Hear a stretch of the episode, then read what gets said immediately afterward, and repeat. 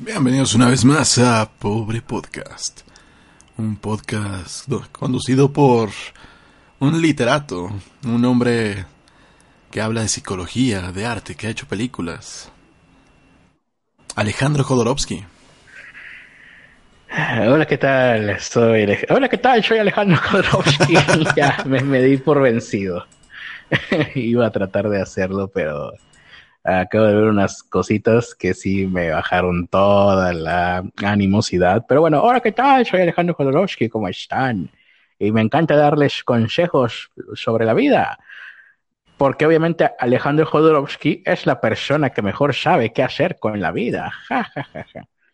no sé, de hecho, ¿sabes qué es lo que podríamos empezar a hacer? Ya, ya ves que siempre al final se supone que tú das un consejo. Ajá. Deberíamos de empezar a sacar esos consejos de, de algún del Twitter de Jodorowsky, por ejemplo, ¿no? Es más, vamos a ver, ¿qué diría Jodorowsky en esta, en este momento?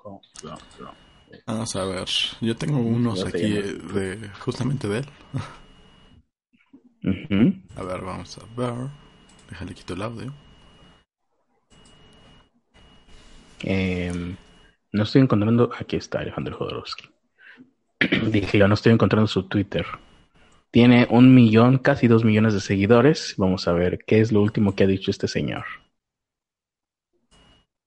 Ni pura ni envenenada. Mi alma es solo mi alma. Cuando le pones un adjetivo, el, al alma la matas. Bueno, eso es lo que diría Jodorowsky. Piénsenlo bien. Yo tengo una frase que dice, igual de Alejandro Jodorowsky, antes de que la borra de su Twitter. Ah, muy bien, a ver. Es, un, es un tweet borrado. Es un tweet borrado por Jodorowsky haya borrado algo. No sé qué vas a decir, a ver. Dice, un abuso sexual puede ser feroz o puede ser seductor si es un incesto. Fíjate, ya me lo habías leído ahorita que estábamos antes de entrar al aire, pero ahorita que lo volví a escuchar ya me acordé, sí, sí, lo había visto antes. Sí, es un clásico de Jodorowsky ahora que lo, lo escucho de nuevo. Muy bien, pues ahí está. Eh, no borré el tweet porque me arrepienta, sino porque muchos parecen no querer o no poder entenderlo. ah, es culpa de es culpa de la víctima, entonces. Sí, dice. Vaya, vaya. un abuso sexual puede ser feroz o puede ser seductor si es incesto. El abuso incestuoso puede ser no, puede no ser violento y despertar un Edipo. Hmm. Y bueno, poco a poco, entre más las cosas de Jodorowsky, más entiendes por qué sus hijos son así. Sí, sí. Oye, creo que la gente tendría que ver desde un nuevo también, o ya lo están haciendo, pero tendría que hacerse de manera más agresiva y violenta un juicio sobre la obra de Jodorowsky. Tal vez no lo volvamos a encontrar a lo largo de este episodio, pero bueno, mi nombre afortunadamente no soy Alejandro Jodorowsky, ni quiero serlo. Si algún... ¿Cómo llamarle? dije que te amaba, yo me arrepiento. No, no, si algún fan de Jodorowsky llega a este video, audio, eh, y quiere poner en los comentarios, ya quisiera ser como Jodorowsky. No, ni ustedes tampoco van a querer ser como Jodorowsky, sobre todo en los tiempos que corren. Yo soy Carlos Arispe y junto a mí está como siempre Ernesto de la Vega. Hola, ¿qué tal? Yo soy Ernesto de la Vega y eh, cuéntenme un cuento, estoy malito. Sí, Ernesto, eh, ¿por dónde empezamos? Empezamos por la nota, empezamos por platicar qué fue lo que hiciste el día de hoy, porque pues sí está medio surrealista lo que te... Es que, es que no sé a qué se debió, o sea, yo, yo me sentí mal desde que fui a comprar, eh, fui a comprar fruta, eh, fui al mandado, y, y, cuando regresé ya, ya me sentía, me sentía jodido, me sentía mal. Pero pues, no, no pasó de que me sintiera un poco con dolor de cabeza o algo por el estilo. El punto es que entre la fruta que compré, me compré una bonita sandía. A mí me gusta. ¿Quién compra sandía? Ah, eso lo explica.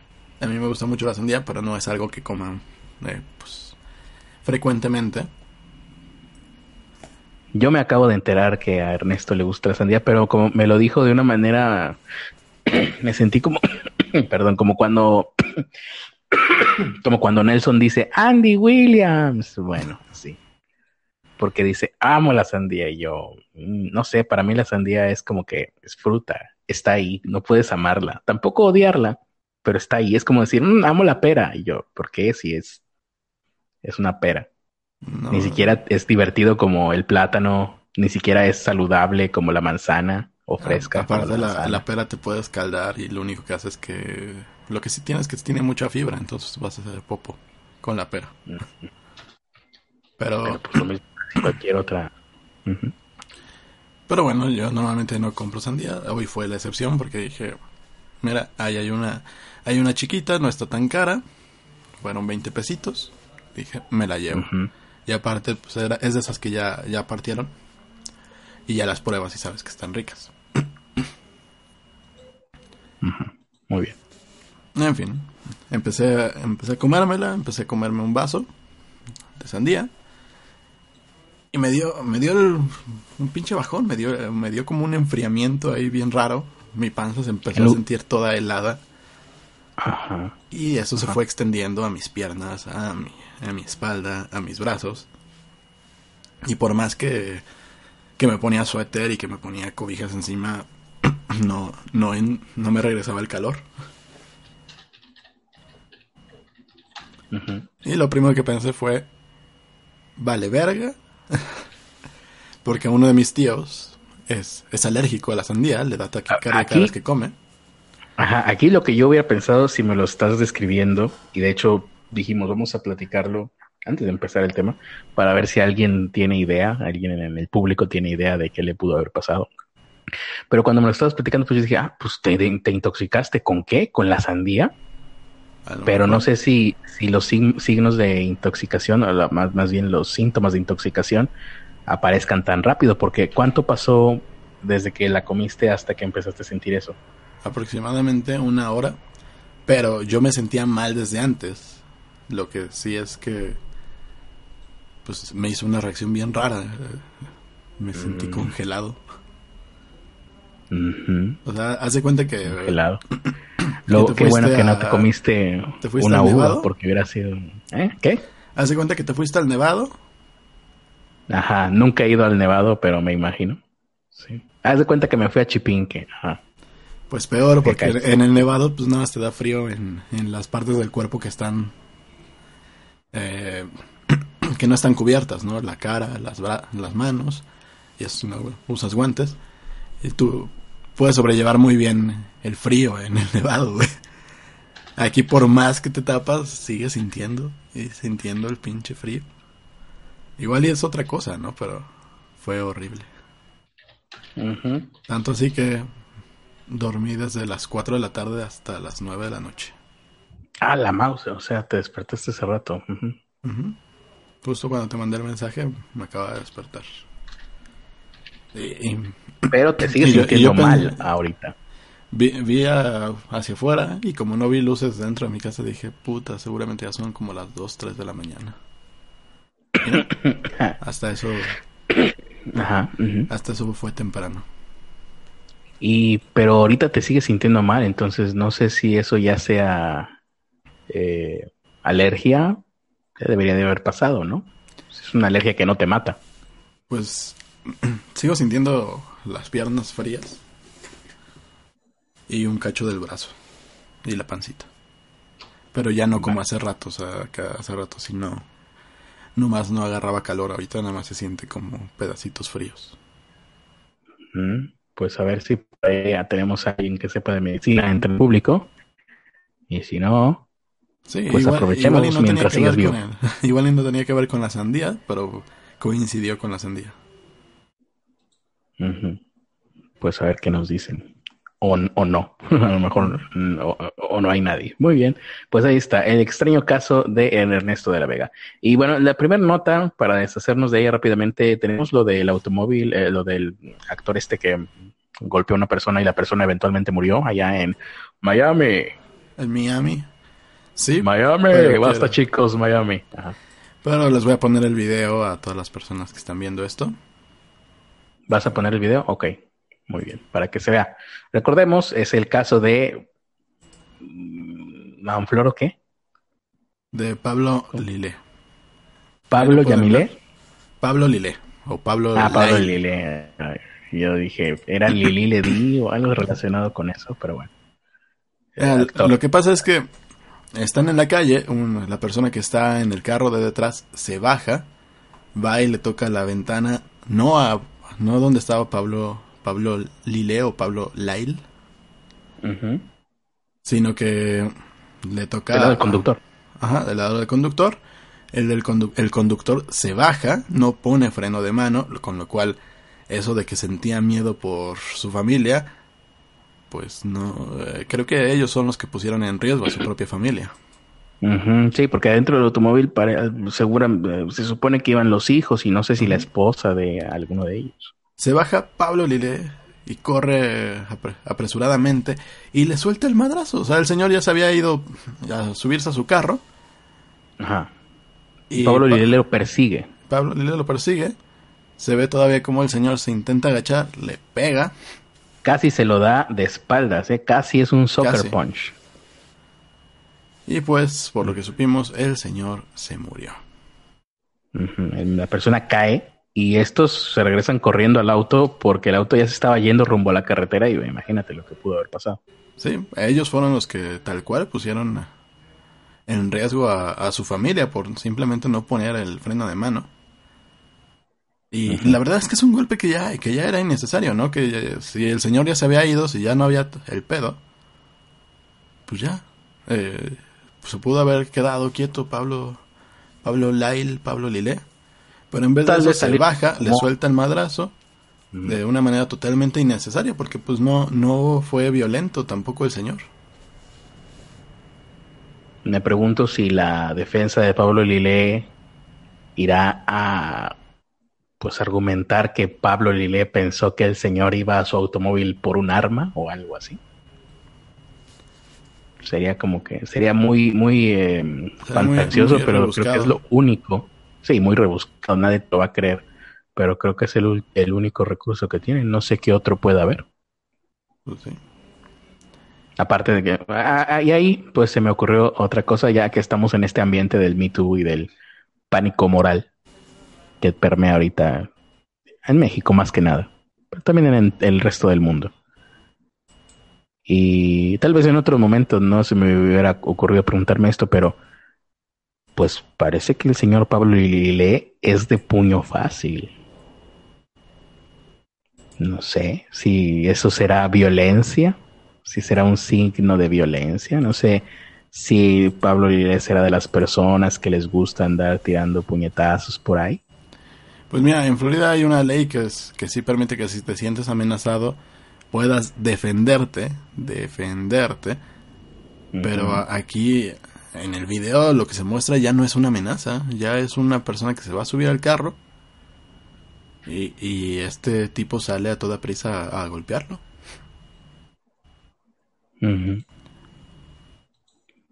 Pues sí, sí, sí. Es, es como dispararle a una persona cuando ya va huyendo de ti, o sea, no, no, no se debe de... Vaya, hay leyes que si le disparas por la espalda a alguien ya no es defensa propia. También y este hombre casi iba de espaldas. casi es un soccer punch, lo que le conocen como un golpe a traición. Un golpe cobarde, sí, un golpe a traición. Mm. Pues ahí está, ese es el caso. Y bueno, ahorita creo que ya fue arrestado, ¿no? Lo habían arrestado, pagó una multa para poder seguir eh, filmando una película que está, que está haciendo. No sé si ya lo volvieron a, a pedir proceso. Y qué buena, buena pregunta, pero hombre, esa película va a ser taquillera. Ahora que lo pienso. ¿Sí? Bueno, aquí dice Jesús Alejandro Ramírez Campos que algo así le pasó con la piña, porque tenía mucho sin comer nada con piña. Ay, pensé que la piña le había ido a golpear a Jesús Alejandro. Ah. Y ese día se comió una tercera parte de, la piña que compró. Ya después la, se volvió a acostumbrar. A lo mejor. Eh, ah, sí, Jodorowsky, él me caga, pero me gustan sus películas. Eh, bueno, ahí supimos algo de una de las películas. Ahorita lo comentamos. Yo digo que vayan buscando para reemplazo para Ernesto porque ya valió madre. Eh, va a ser difícil. ¿Va a ser difícil qué? Reemplazarme. Eh, algo será. No, la, la bronca no es que tanto el reemplazo, sino que la persona que me reemplace te, te esté chingue y chingue para que la transmitas a diario. Sí, sí, sí, sí, de hecho. Es verdad. Si tú, en lugar de chingarme a diario para transmitir, me chingaras para, no sé, para ir al gimnasio, pues ahorita yo ya estaría compitiendo en algún certamen de físico-culturismo. Pero pues... Que ya es más de un año. Como no te puedo ver... Eh... Ya es Y todas las veces, yo creo que... ¿Cuántos, cuántos llevamos episodios? 260, más o menos. ¿Cuánto? 260. Tantos. A la madre. Bueno. Eh, te iba a decir, yo creo que de esos 260, 255 eh, han sido iniciados por Ernesto, vaya, o sea, todos los días eh, Ernesto me dice, ¿de qué vamos a hablar? ¿De, todos ellos, pues 255. Si acaso unos 5, habré empezado yo eh, el proceso, vaya. Sí, me pones cosas como ya te moriste. Ajá, cosas como ya te moriste, ya te acusaron de mí tú y te suicidaste, ya te, mm, no sé, en una balacera, sufriste una, te explotó algo en tu casa, se incendió algo, no sé, cosas así. Siempre me gusta estar seguro de que no están pasando desgracias alrededor mío. Entonces por eso lo hago. Kuramomotaro pregunta, ¿y si le disparas a ladrones por la espalda después de que te acaban de asaltar? Depende, depende del estado, ¿no? Si es adentro de tu casa, creo que aquí en Nuevo León, adentro de tu casa, sí puedes, pero ya fuera de tu casa ya no. Eh, en Estados Unidos depende de dónde sea. Se puede tomar además como, ya no como defensa propia, sino como traición. Eh, sí. Pero, pero depende, depende de cada estado. Yo creo que en los del sur no hay tanto ese pedo. Yo creo que nunca bueno, eh, si eres civil, por ejemplo, yo he escuchado de casos eh, con la policía en Estados Unidos, más que nada es donde se dan este tipo de cosas. Aquí en México hay balacera y balacera y chingó su madre todo. Pero allá en Estados Unidos sí hay lineamientos, por ejemplo, supe de un caso de una de un policía que pues le dijo a un chamaco ahí por la calle que creo que estaba a punto de robar un automóvil y le dijo, "Eh, detente, las manos arriba." Y el chavo corrió pero el policía le disparó por la espalda. Pero porque el policía había visto que el chavo traía una pistola. Entonces ahí se justificaba porque si el muchacho este traía una pistola, significaba un peligro para el resto de los civiles que pudieran estar por ahí. Una de esas hasta puede tomar a alguien de rehén o se escapa y pues es una persona con una pistola, es, es peligro. Entonces ahí se justificó que el policía le disparara por la espalda. Sí. Y sí, eso, pero, son peritajes. Siempre que pasa algo así, pues son peritajes. Muy bien. ¿Quién es Rey Sandoval? ¿Y por qué me suena? No sé. Está en trending topic. Ah, un jugador de fútbol. Creo que lo confundí con otro, con un reportero de, la localidad. bien, pues ahí está. Ese es el, el tema de hoy. Y hemos terminado. Muchas gracias por habernos escuchado y nos vemos mañana. Bye. ¿No? Adiós. Eh, clic, listo, ya terminó. Qué bien, ya estoy harto, harto de este podcast y de ti, de todos. Mejor me hubiera quedado con Argel haciendo Antimateria Podcast. Me lleva. Ah, no has cortado la transmisión. Estoy viendo aquí que todavía estamos en vivo. Sí, de hecho sí. Y bueno, cuando menos no hablaste de la demanda que le pusiste a Argel. Ah, bueno, pero podemos hablar, ¿no? Pero fue, fue demanda de que le demandaba que no me colgara un hangout y no, no lo hizo. Eh, ah, ¿No, lo demandaste por acoso, por aparecer en tu transmisión sin, sin no, fue autorización? Por, me entendiste mal, lo demandé por asco y oso que me hizo pasar una vez que vino aquí a Monterrey y se quitó la camisa. Pero bueno, luego de, te platicaré de eso luego, ¿no? de mi demanda por asco oso. Okay. Edgar Z dice Me Too Podcast. Pues sí, ya prácticamente vamos a hacer el, el Me Too Podcast, ¿no? Donde hablaremos diariamente sobre el Me Too. Pero en esta ocasión, pues como dijimos, es Me Too Vintage. Y esto, porque estuve viendo hoy cuentas de, de Me Too, que no sabía de su existencia. Y mira qué bueno que aquí está Beto González. Sí, Beto González dice, me gusta pues, este canal porque es muy objetivo. Eh, no existe eso en, el mundo, ¿eh? La objetividad no existe. Y si en el mundo no existe, mucho menos en los medios de comunicación. Todos los medios de comunicación, esto me lo dijo Pedro Alfonso Quintero, nuestro, un viejo amigo del podcast. Eh, ya no podido estar por aquí por cuestiones laborales. Él, él, sí tiene un trabajo con éxito. Y, pero me dijo, pues todos los medios de comunicación tienen dueño. Por lo tanto, tienen línea. En el periodismo no existe objetividad. Se puede intentar llegar a ella, pero no, no existe. Y, incluso no, no, soy periodista, nunca he recibido educación periodística profesional, pero estoy, eh, tengo la noción de que los periodistas nunca... Es que, todos tienen una línea, la línea tal cual no la, no la marca el periodista, sino la empresa que los contrata.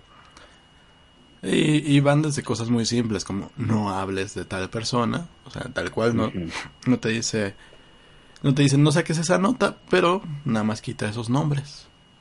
Como por ejemplo, uno que me, se me quedó muy grabado fue alguna persona en alguna ocasión eh, le invitamos, bueno, yo lo invitaba a venir aquí a hablar a este podcast de alguna serie de Netflix y me dijo no, no puedo hablar de Netflix en sentido negativo por, pues no por contrato, pero sí tenía una línea en su trabajo que no podía hablar mal de Netflix. Y me decía, ahorita hay muchos medios, la mayoría, que no pueden hablar mal de Netflix.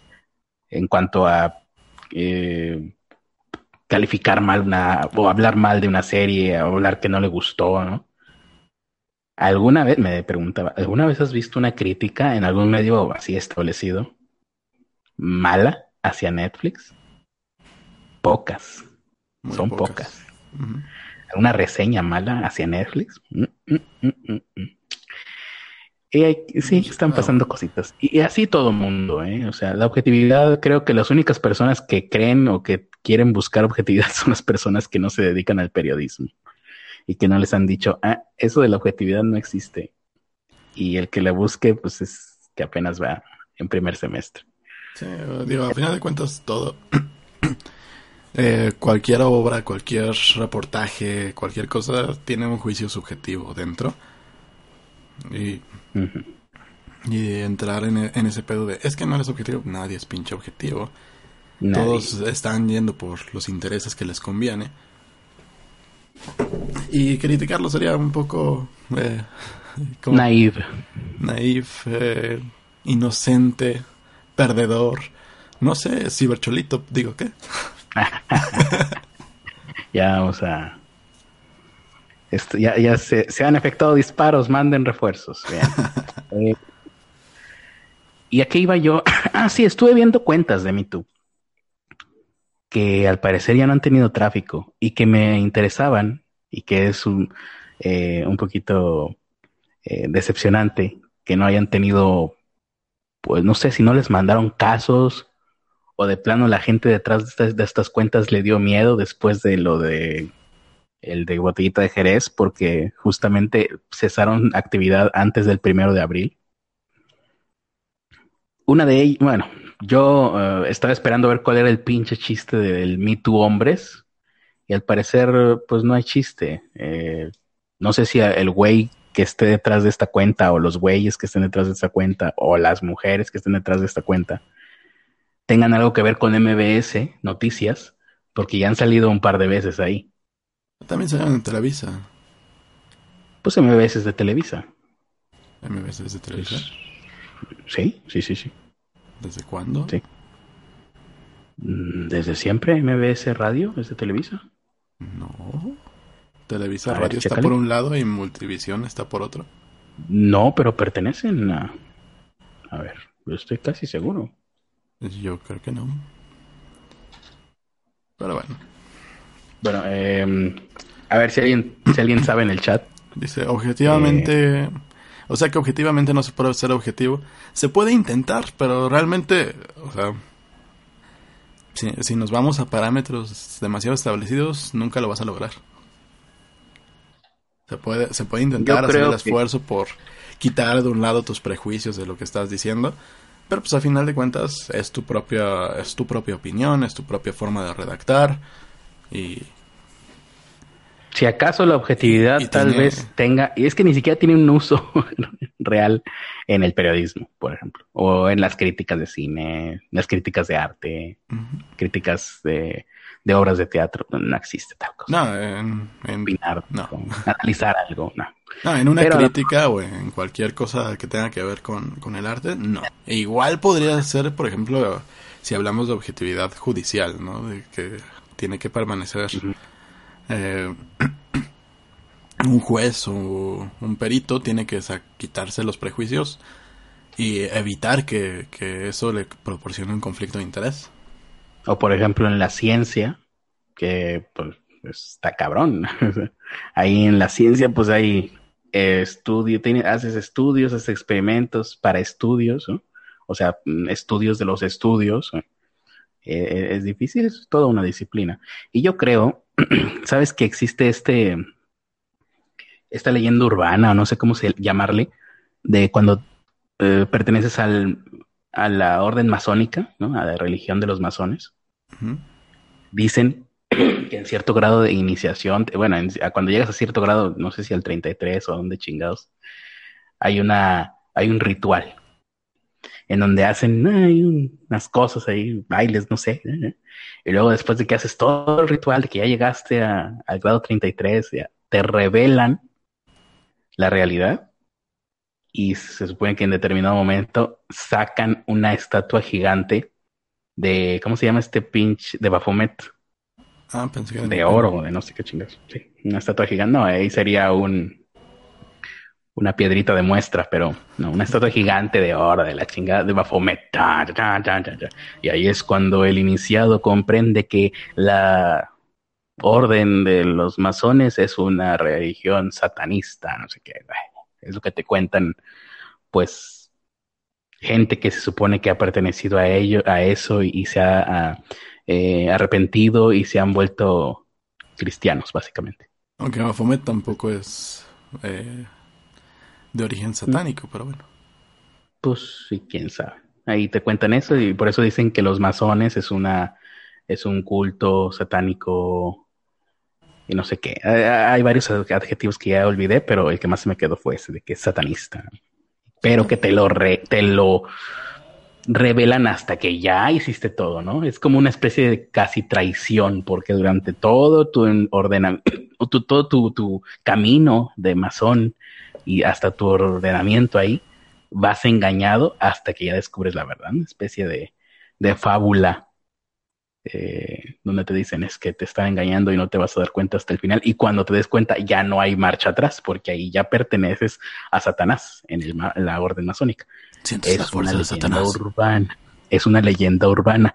Y me van a decir, Critter, ¿por qué estás contando esto? ¿Te volviste loco? No. A lo que voy es que creo que el periodismo es igual cuando estás, pasas toda tu carrera, semestre, semestre, semestre, y al último semestre, no sé cuántos semestres sean, cuatro, em, ocho, ocho, nueve. Ocho, nueve, depende. Ponle, ponle.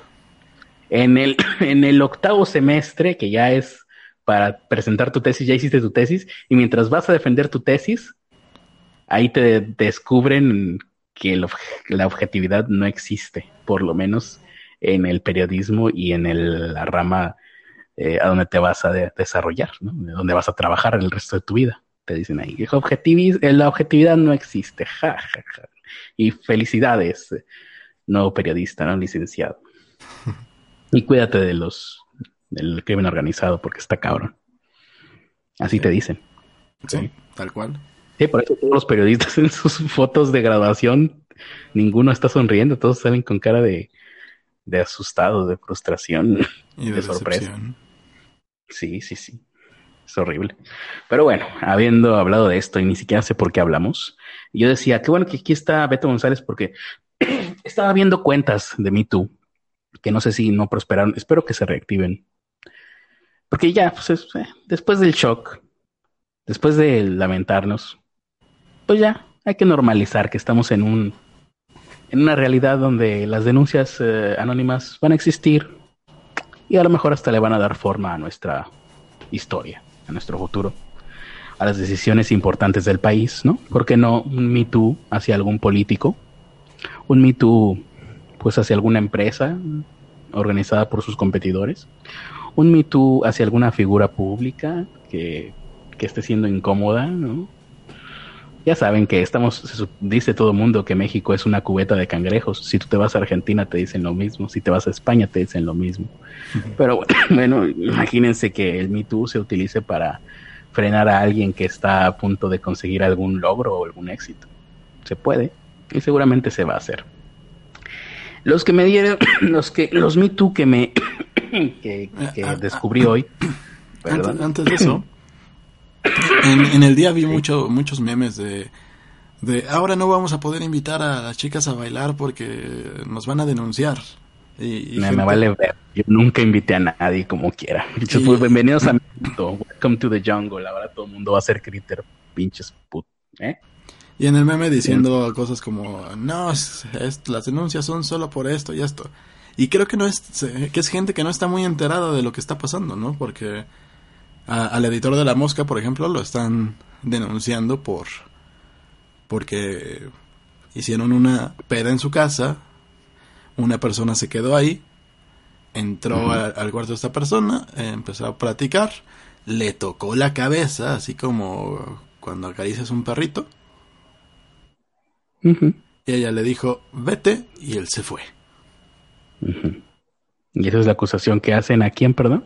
Es al editor de la revista La Mosca. No recuerdo su nombre. Pues me parece repugnante. Ah, no.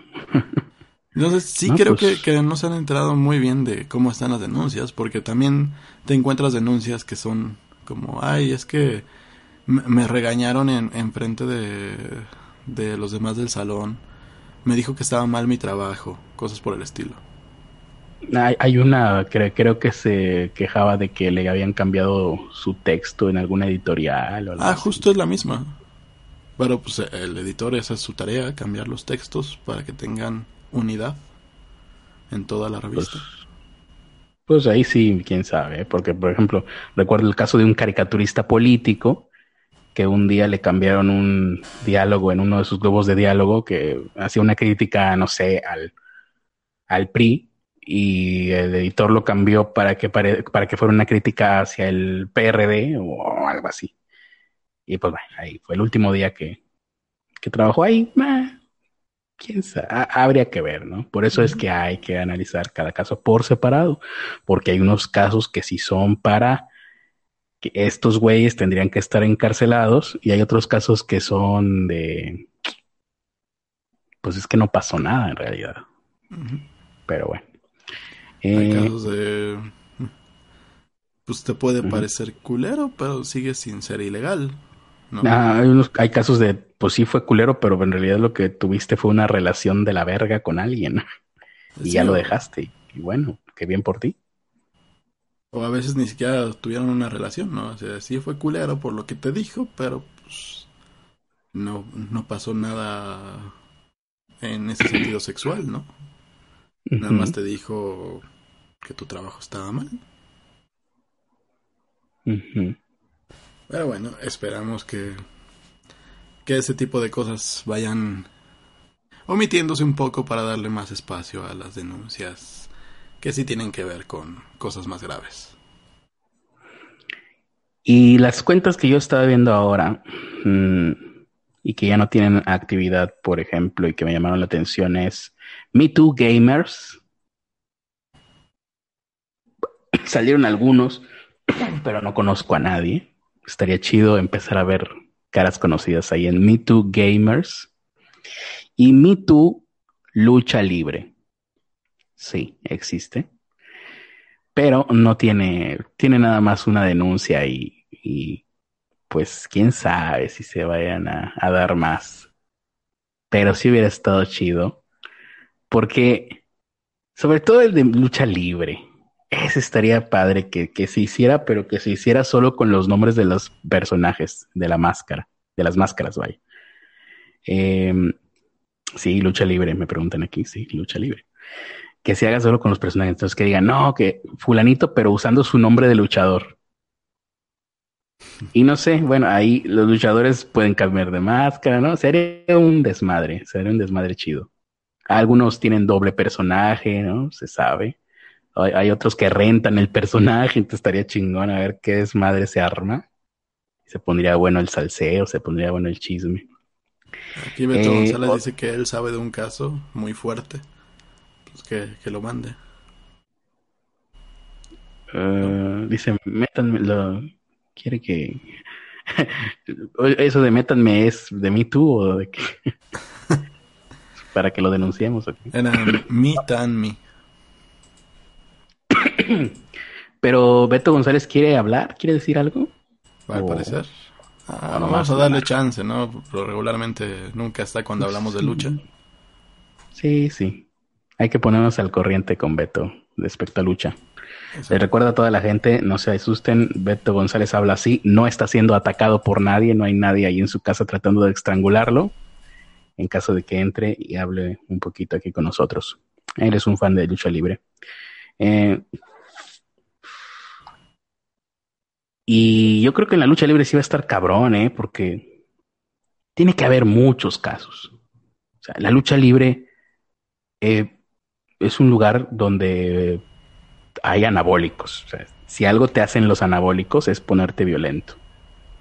Seguramente se inyectan testosterona, entonces imagínate cómo te pones. Bueno, no, todos, algunos. Y se nota ¿no? la diferencia de la gente que se pone algo y de los luchadores que no. Porque algunos luchadores hasta se parecen a mí. Y hay otros que sí están bien. Acá, mamá Dolores. Eh, y quién sabe, si otro que me interesaría y que creo que no veo es el de Me Too Fútbol Mexicano. Y ahí debe de, yo creo que en el de Me Too Fútbol Mexicano, de, lo que alimentaría muy bien sería al Me Too Hombres. Ahí debe de haber un chorro de casos de, de jugadores de fútbol que han tenido que aflojar para que lo saquen de la banca. Esa es una cosa que también se sabe, es un secreto a voces, una cosa que siempre se dice. y que de hecho ya... Hubo un jugador internacional, ¿no? Que iba a jugar aquí en México y que terminó haciendo denuncias porque le estaban vendiendo la plaza y aparte se lo querían coger y no sé qué tanto. No recuerdo su nombre. Pero todo eso explotó igual en Twitter.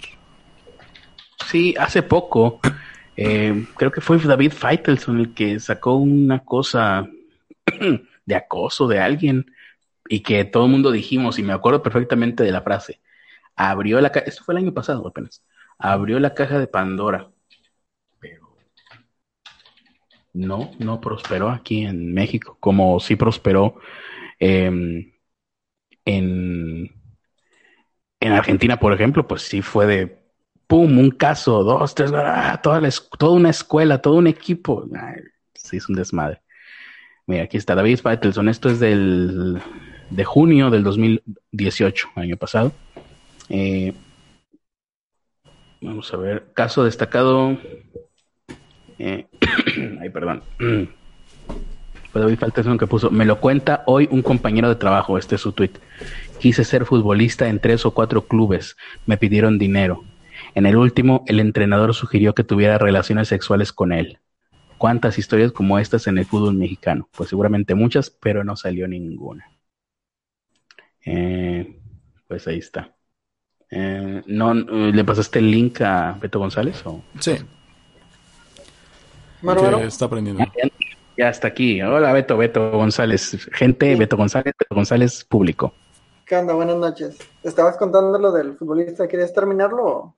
No, ya terminé. Eh, eso era todo. Eso fue todo lo que salió el año pasado y pues nada más. Pero te digo, les decíamos, y por eso es que está aquí Beto González, que uno de los Me que me interesaron fue el Me Too Lucha Libre. No sé si tú ya lo habías visto por ahí, eh, Beto.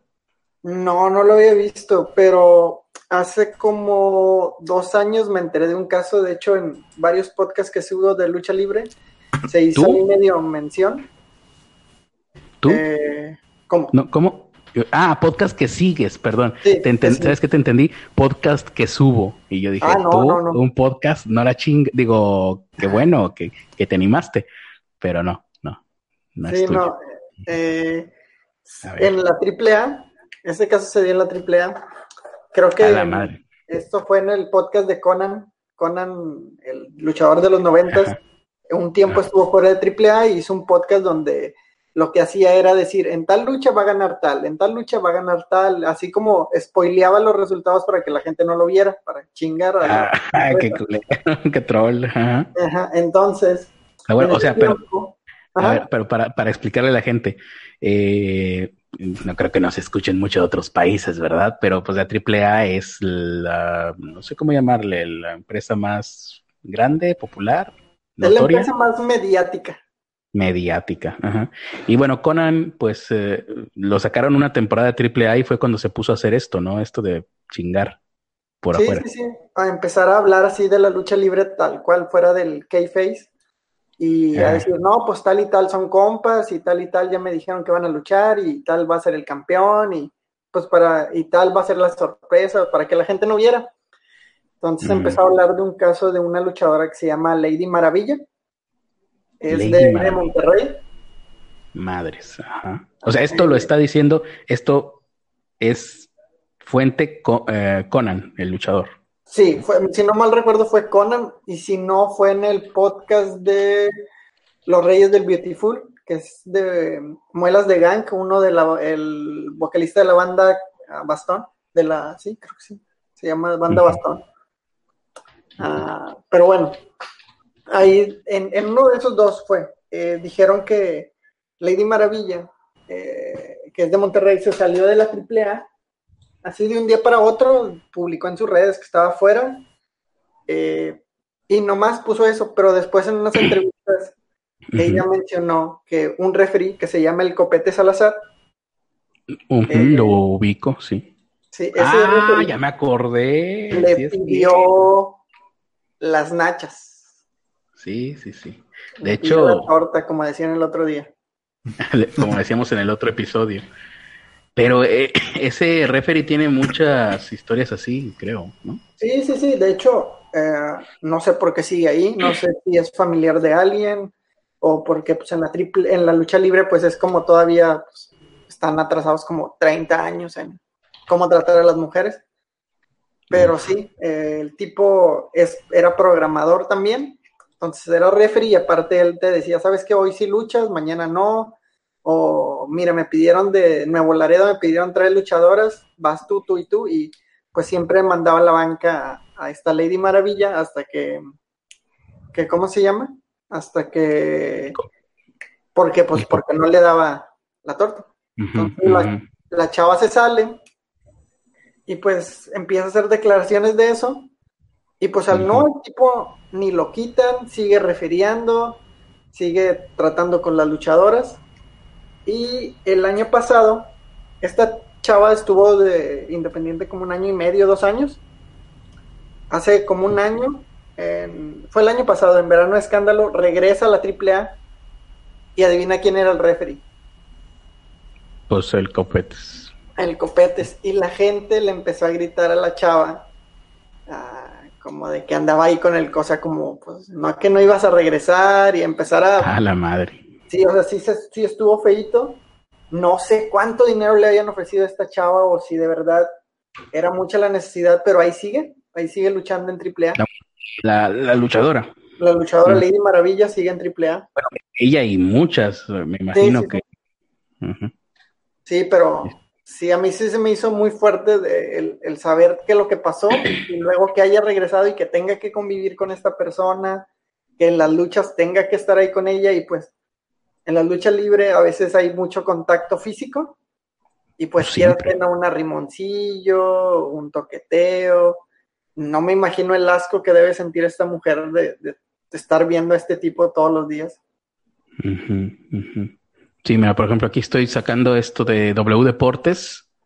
El abuso sexual se ha hecho presente desafortunadamente en este deporte, ya que en esta ocasión el referee Copete Salazar, quien también tiene otro puesto dentro de la ya mencionada empresa, la AAA, acosa a las luchadoras con tal motivo de engrandecerlas y que sean famosas. O sea, él tiene esa, ese poder ahí, no es un referee y ya. No, te digo que es como programador. Va. Um, acosa a los eh, por lo que provocó quejas por parte de las damas ante los dueños, quienes no han hecho nada para erradicar este problema. Esta es una nota de del 2017, de mm, noviembre del 2017. O sea, pasó y dices que aún sigue ahí. Sí, ahí sigue, ahí sigue. De hecho, está ahorita lo está transmitiendo TV Azteca y ahí sigue, ahí sigue las, en las televisadas. ¿La AAA está transmitiendo ahorita en TV Azteca? Sí, ah, después de veintitantos años, se cambió a TV Azteca hace un mes. Está saliendo los ah, viernes. Cabrón, eso sí no me lo sabía, sí. De cuatro y media a siete, a seis de cuatro y media a seis y media para juntarlo con el fútbol. ¿Y las luchas aztecas ya no existen o qué? Eh, no, hubo un, un, como un intento de hacer una llamada Liga Elite así se llamaba la empresa, que era combinar gente del consejo con independientes y lo sacaban en TV Azteca los viernes, pero el consejo es un poquito especial y, ah. después de tres meses reventó la relación y ya no pasó nada. Madres. Entonces en Televisa pasan lucha de qué, del consejo nada más, ya. Acaba de regresar después de seis años de no pasar luchas del consejo en, Televisa. Ahorita ah, entonces, entonces, ¿dónde salían las del consejo? Ah, no, el consejo se amarró y dijo, me voy por redes sociales y transmitía en ah. vivo por Facebook y por la página web de marca. No, de, claro, de claro, Sport. No tenía ni idea, pero en la televisión seguramente habrá salido en algún canal, porque pues yo creo haberlo visto por ahí. Mm, salió en cadena 3 solamente hasta el 2014 y de ahí en mm. adelante ya no tuvieron televisión. Solo salían ah. por por internet básicamente y en YouTube que suben los, pues seguramente ellos, tienen como cuatro o cinco funciones a la semana y todas las suben a su página de YouTube. Ok, ok, muy bien. Y pues ese es por lo pronto eh, de los que se sepa el, el único, ¿no? Porque no sé si aquí yo buscando no he encontrado. Ajá, creo que es el único que se sabe, eh, pero porque, pues... Porque ella lo dijo. Sí. Y fíjate, ella con nombre, bueno, no con nombre de su personaje, que es Lady Maravilla, que es perfectamente ubicable y perfectamente creíble, y aún así nadie le hizo caso. Sí, pues no, no a nadie le hizo caso. Te digo, no sé cuánto dinero le ofrecieron para regresar también es que se, se, se, pierde. O sea, por ejemplo, ella lo dijo públicamente y pues bueno, no nos enteramos nadie porque pues no. El, fandom de la lucha libre, a pesar de que México es un país de lucha libre, bueno, donde nació la lucha libre de manera pintoresca, pues no somos seguidores, así como si seguirían el fútbol, ¿no? La gente si sigue el fútbol y si siguen las entretelas del fútbol, las siguen en masa. La lucha libre, pues no tanto, ¿no? Por lo mismo de que existe este kayfabe que tienes que proteger. En realidad no te tendrías que enterar de muchas cosas. Pero bueno. Mm, pues ahí está, ese es el caso. Y bueno, ahí, ahí en, en el de Me Too Lucha Libre hay un caso más, pero pues igual de un anónimo. Quién sabe. Y, y creo que también es de Monterrey, ¿eh? Para acabarla de amolar. Déjame ver. Digo, no lo voy a decir aquí, pero ustedes pueden leerlo ahí. Eh, pero bueno, pues ahí está.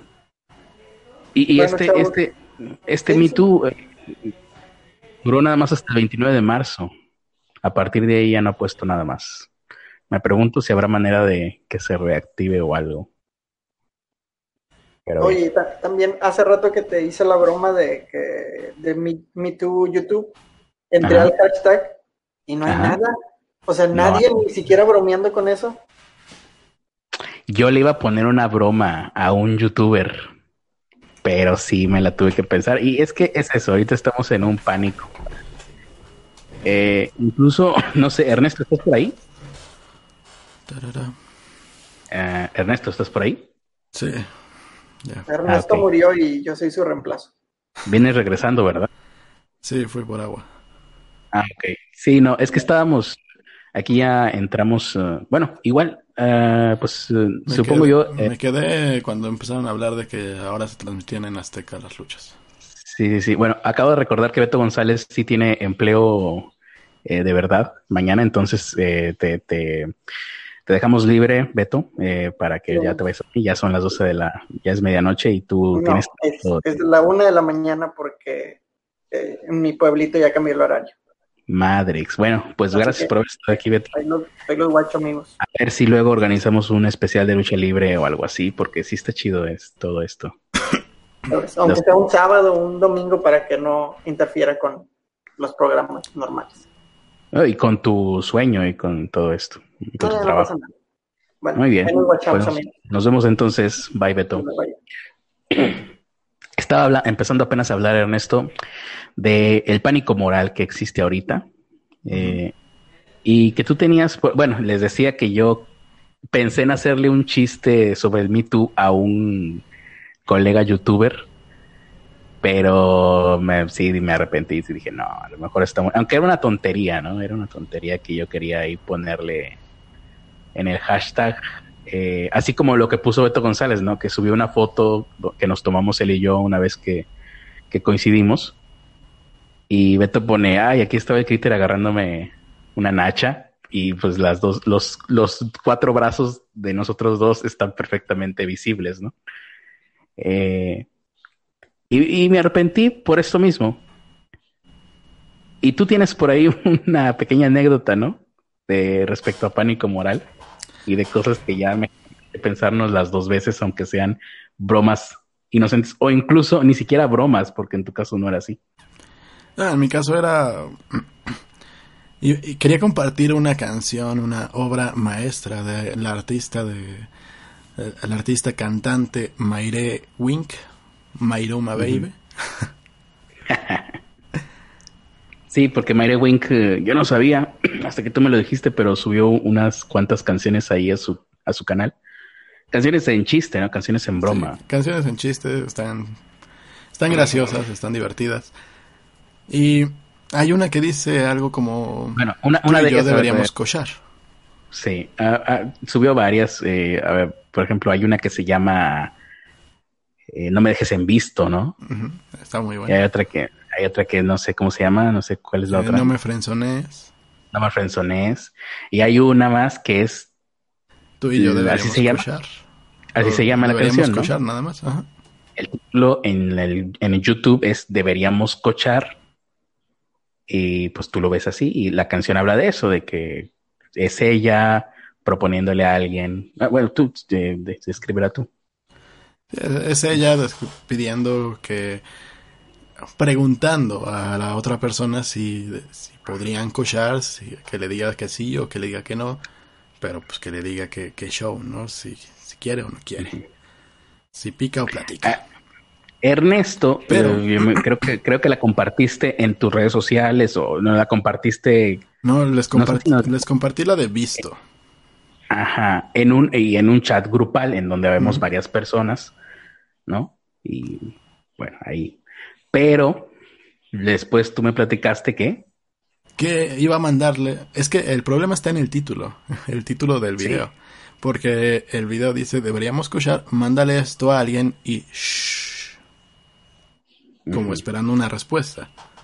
Sí, como una indirecta. Ajá. Entonces, hay una amiga con la que comparto este tipo de gustos de canciones raras y chistosas. Y yo estaba a punto de mandársela. Y, me quedé pensando y dije, no, creo que, creo que no. En, parte fue, fue la, hueva de tener que dar una explicación de esto te lo mando porque está cagado, no es porque te quiera cochar, bla, bla, bla. Pero ya el, me, lo quise, me lo quise ahorrar toda esa parte. Y lo que hice fue mejor no mandarle nada. No le mandaste nada. Exactamente. Pero en otra época tal vez si lo hubieras hecho y si te hubieras aventado el esto te, lo pongo, pero no porque quieramos cachar, eh, ja, ja, ja, No, seguramente lo, hubiera dejado ahí y a ver qué, qué me ponía, ¿no? En otra época y seguramente me diría algo así como, ja, pendejo. Ajá. porque pues el ambiente estaba, estaba más distendido. Sí, no, ahorita ese tipo de bromas a, uno mismo le causan ruido ya. Sí. Mm, vamos a ver si hay por aquí algún comentario que nos hemos perdido. ¿Por qué no vi este link en el chat? Dice Jesús Alejandro. ¿No lo pusiste? Sí lo pusiste, ¿no? ¿Qué? ¿Cuál? El ah, link de... Alejandro. ¿De qué ah, habla? El link de Mairuma lo puse en el grupo de los pobres premium. Ah, ya, ya, Sí, Jesús Alejandro está en otro, en un chat de segunda. para gente. De, en los pobres, eh, eh, ¿cómo se le llama esto? las clases de vuelo, eso sería pobres turista. Eh, en este caso. Creo que sí. el último nombre con el que yo me quedé era la Liga Criteriana Antisex, no sé cómo sea ahora. No, no, no, quiero a las, a las, a los niveles en los vuelos, en los aviones. Este, el Pobres Premium, que es primera clase, y, y hay otro chat que es Pobres Turista. Em, a ver, Alonso aquí nos está saludando. saludos, Alonso.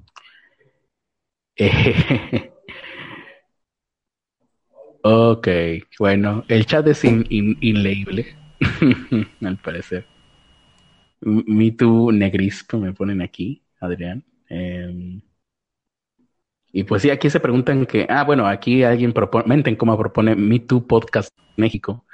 Es demasiado cerrado esto como para que, o sea, no, no hay eh, comunicación entre podcasters, creo yo, ¿no? Ah, seguramente sí ha de haber, pero son tan poco relevantes la mayoría de los podcasts. Ajá, o sea, por ejemplo, bueno, vámonos, a Dixo, Saldría en otros, saldría en música, en Me Música, saldría en Me Creativos, porque pues la gente de Dixo son publicistas, Si nos vamos a los a los notables, eh, ahorita Convoy, pues también saldría en música. Eh, y bueno, pues en fin. Sí, no, esto es muy pequeño. Lo que sí estoy esperando es YouTubers México. Me pregunto quién va a ser el primero en lanzar la piedra? ¿O será que todos los youtubers ya están bien asesorados en cuanto a abogados y ya saben que hay cosas que no, que no deberían hacer, como lanzar este tipo de cosas? No sé, creo que, creo que a los youtubers en específico fue a los, a los que más les ha llovido este tipo de cosas durante muchos años. Y también por eso han evitado ya convivir eh, con la gente. O sea, creo que son los que llevan más entrenamiento de aislarse del público.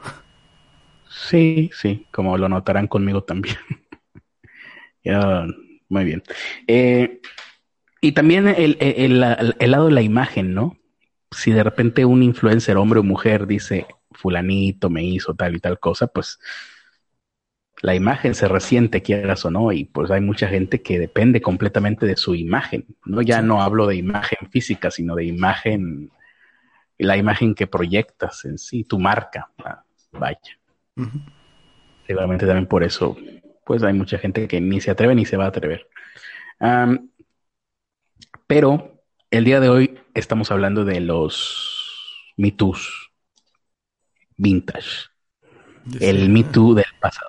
Cositas que salieron en algún momento, así como lo que ahorita nos acaba de contar Beto González de Lady Maravilla, pues me imagino yo que es algo que se hizo público, ¿no? Lo habrá dicho en alguna, alguna entrevista o algunas entrevistas y se dejó pasar.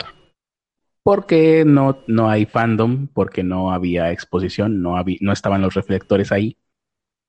Y también porque a lo mejor eh, hace un par de años, pues no se veía tampoco como ahorita, que yo siempre que la gente dice, ay, es que fue en otros tiempos, fue hace cinco años, yo digo, hace cinco años también era execrable la violencia, también era execrable la violación, pero bueno, al parecer, y por lo que he aprendido en este par de días, creo que yo era el único que estaba despierto desde, desde hace más de cinco años y para el cual ese tipo de cosas no deberían de pasar. Cosas como ir de borrachera con tus maestros, cosas como ver que había... Lo, lo, de los maestros, pues, a final de cuentas, una cosa es ir y otra cosa es, no sé, ir a su casa, por ejemplo, o ir a... O sea, el maestro se puede comportar de una manera decente en un restaurante, ¿no? Así de, ah, muy, ya comimos, yo ya me voy, adiós, ya pago mi parte, ah, bye. Sin tener contacto más allá de, eso. No, pero lo que hablamos fue de, irte de borrachera. Ajá. ¿Sí? A, un lugar donde hay alcohol y que tu maestro, que en ese momento es tu maestro, que tú estás en una edad, que tú perteneces a la misma facultad incluso no debe pasar. Y desde siempre se me habría hecho raro. Sí, desde Y no sabía que hasta hace dos días.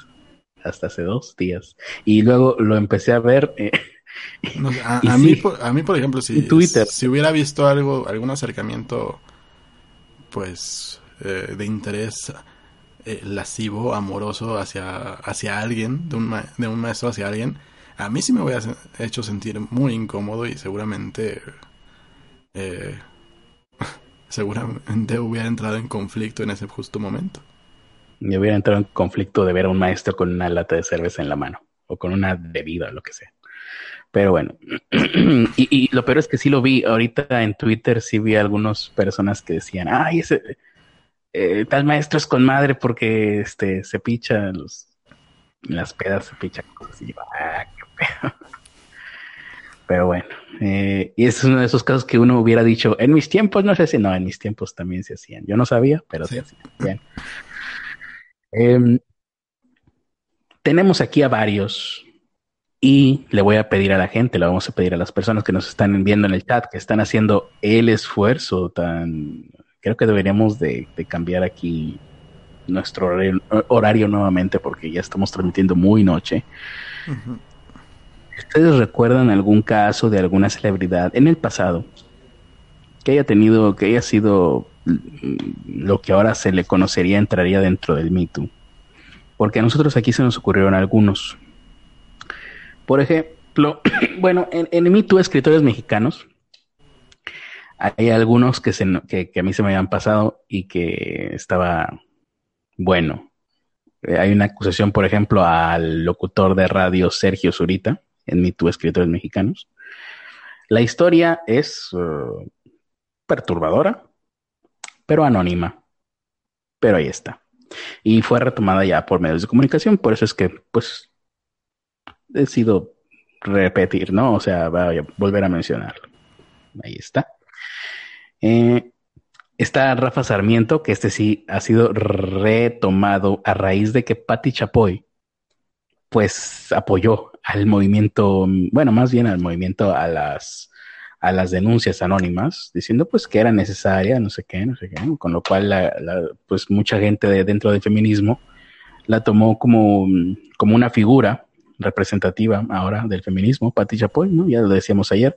Los conservadores en México tomaron eh, como figura a Niurka Marcos la vedette, Niurka Marcos, y los progres eh, de izquierda tomaron como estandarte a Pati Chapoy. Me dices esto hace una semana y me, me muero de risa. Ah, a, mí lo que me, sorprende de Pati Chapoy, pues es que, o sea, que haya tomado esa postura porque a final de cuentas ella es la jefa de entretenimiento de TV Azteca y, y, ahí puede haber un chingo de broncas, ¿eh? Cualquier cosa, y bueno, ya, ya salió. Rafa Sarmiento es un qué locutor, comentarista, no sé qué, conductor, ¿no? Pero él es de deportes, ¿no? De Azteca. Ah, bueno, pues sí, tienes razón. Es que eh, no, es su... Es que no sé, ¿eh? yo, lo he visto por ahí, no, no, no lo ubicaba. Uh, no, no me... así cuando Chapoy está en entretenimiento, hay otro otra persona que está en deportes y otra que está en noticias. Es que a ver, Rafa Sarmiento, ¿de dónde es? Porque yo por ahí lo he visto en algún programa. No tengo idea. Si es de deportes, yo, yo no sé. No, tengo idea. Me suena. Lo he visto en, en, en, cine, en, en, galas de cine. Mira, aquí está en TNT. A ver, déjalo. No, es de cine, se dedica al cine. Entonces, Ah, entonces es de sí. espectáculos. Entonces sí, es, Es de espectáculos. es, es del club de la Chapoy. Sí, sí, músico, periodista, conductor de televisión, Rafa Sarmiento. Ni siquiera sabía que Eh, todavía seguía. crítico ya vi quién es. Crítico de cine, crítico de cine. Entonces, pues es, está, en- está ahí con Pati Chapoy, pertenecería al mismo, bueno, no sé si sigue en TV Azteca, si sigue ahí, está con ella. Em, cualquier cosa que salga, como bien dices tú, pues va a ir directamente a la jefa de entretenimiento que es Pati Chapoy, o por lo menos la van a implicar ahí, ¿no? De que eh, seguramente le llegarían, si sale algo, seguramente le, le habrían llegado quejas a ella, eh, pues ahí tendría que dar un- alguna que otra explicación. No, sabía esta parte. A ver. Rafa Sarmiento es hermano de Atala Sarmiento. Ah, sí, porque la esposa de Rafa Sarmiento es la, La Choco. la ajá, que es la, ¿cómo se llama? La que viene siendo de Atala. La Cuñada. Cuñada, ajá, cuñada de Atala Sarmiento. Sí, hay ahí un merquetengue interesante. Ah, Pero- o sea, igual y puede ser una, Pues una especie de venganza. Por, ¿De qué por qué? haber a- porque Atala abandonó a, a Patty. No, pero te, te disparas en el propio pie. No, no, no, no creo que sería demasiado una venganza muy estúpida. Porque estás. Bueno, eh, depende si, si él está mm. todavía en TV Azteca. Porque de lo que vi, pues, Pues, nada más está en lo de TNT. Pues quién sabe, no, pero no, no, no creo que sean tan. No, y hay, hay gente que le ha que le ha pedido explicaciones a Pati Chapoy en redes sociales, entonces eh, no, no, no te podrías aventar ese. No creo. Pero bueno, el caso es que está ese. Y, la, y, y también es verdad que Pati Chapoy, independientemente, mucha gente dijo, pero es que cuando con Gloria Trevi, no sé qué, independientemente de eso, porque pues Gloria Trevi, pues por hasta donde supe, ella y Sergio Andrade tendrían que estar en la cárcel y Sergio Andrade ahorita está disfrutando del, de la dulce vida en su residencia con su familia. Por lo menos creo que tiene una hija y tiene ahí un hasta estudio de grabación en su casa y viviendo de las regalías de su música, que es básicamente la música de Gloria Trevi. Cada vez que Gloria Trevi hace un concierto, Sergio Andrade recibe, recibe dinero, sépanlo, o más bien recuérdenlo. Y bueno, independientemente de eso, pues Pati Chapoy ha basado su carrera en chismes de hombres y mujeres, en chismes que se meten dentro de las relaciones de las personas y ah, criticando mujeres por lo que visten, por lo que hacen, ¿no? Por lo que dicen. juzgando, Juzgando apariencias, ropas, ¿no? Tal vez no ahorita, pero en el pasado. Y bueno, eh, pues ahí está, ese es uno de los puntos. Está también... Ah, bueno, estaba Bueno, recordando eh, yo es la, la caso de parte, Marlon. la parte de la carrera que nosotros conocemos es esa, ¿no? La de los chismes. Pero ella, que tal cual, es la jefa de entretenimiento dentro de TV Azteca, así que decide presupuestos, sabe quiénes son los productores, sabe los vicios de los productores. Creo que hay bastantes rumores de lo de cómo son las fiestas dentro de TV Azteca y no son algo que suene a mucho a Me Too, ¿eh?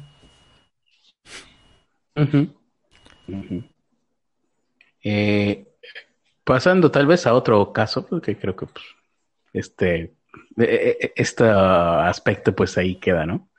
Ah, mira, aquí, En- aquí dice Beto González que Patty sí ha hablado muy mal de Atala ahora que se salió. Hasta la acusa de ser Ah, envidiosa sí. con la Choco.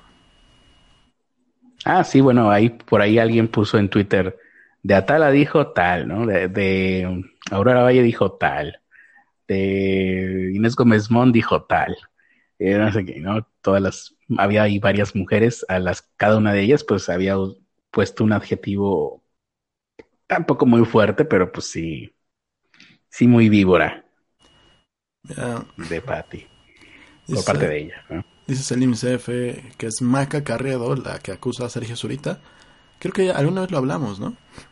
No, hay otra. Eh, es otra denuncia anónima que es todavía más perturbadora. Eh, Mac Carrero nada más dijo que una vez lo, la quiso besar. O bueno, le propuso que se besaran y Mac le dijo que no. Ya, hasta ahí quedó.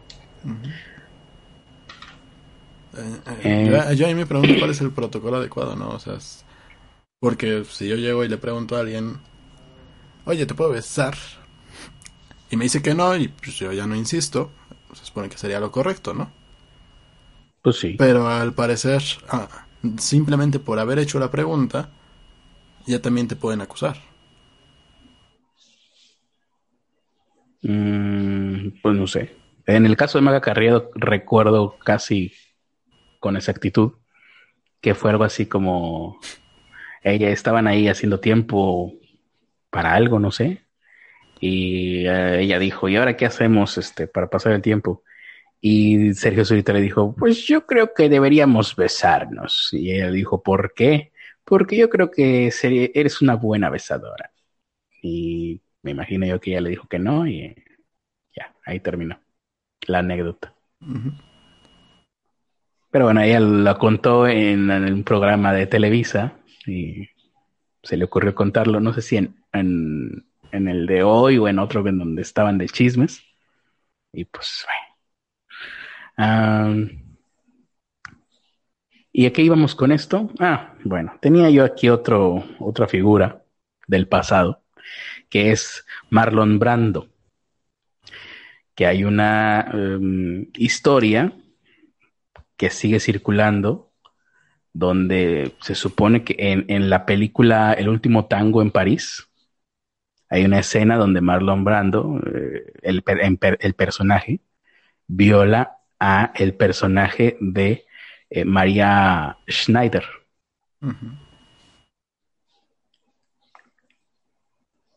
Eh, son rumores, dice aquí, estoy retomando de una nota del ABC España y esta nota es de 26 de noviembre del año pasado. O sea, es reciente, o sea, se sigue retomando por esto mismo, pero esto es un rumor que está, pues yo, desde hace años, lo recuerdo. Por lo menos creo que lo escuché por primera vez en el 2004, por ahí. Entonces, eh, antes de comenzar un día de rodaje, Marlon Brando estaba untando mantequilla en, una, en un pan tostado para el desayuno y se le ocurrió una espantosa idea. Dice, se la comentó al director Bernardo Bertolucci, que por cierto, Bernardo Bertolucci ha salido a decir que no hubo tal violación. Bueno, ahorita vamos a, eso. Y bueno, eh, se supone que la idea es esta. El director y protagonista decidieron engañar a la actriz María Schneider. En aquel entonces María Schneider tenía 19 años. La escena está por todos lados, ¿no? Si le quieren, se supone que es una escena de una violación, pero se supone que es una ah, actuación dentro de la película El último tango en París. Bueno. Eh, dice aquí el director Ah, caray. Dice, dijo en alguna ocasión que no quería que la, humillación fuera fingida, sino que quería que la sintiese. Mm. Mm, Parece ser que, que el propio Bertolucci está diciendo que esa declaración de él eh, era falsa. O sea, que Bertolucci dice aquí negó que María Schneider no estuviera informada de la polémica escena. Mm, la actriz dijo en el 2007 lo humillada que se sintió. A ver, estoy, reconstruyéndola porque, según yo, Bertolucci había dicho hace poco que no había sucedido. Pero luego aquí veo que hubo declaraciones de Bertolucci en el 2016 Mm, vaya, que se hicieron virales en el 2016,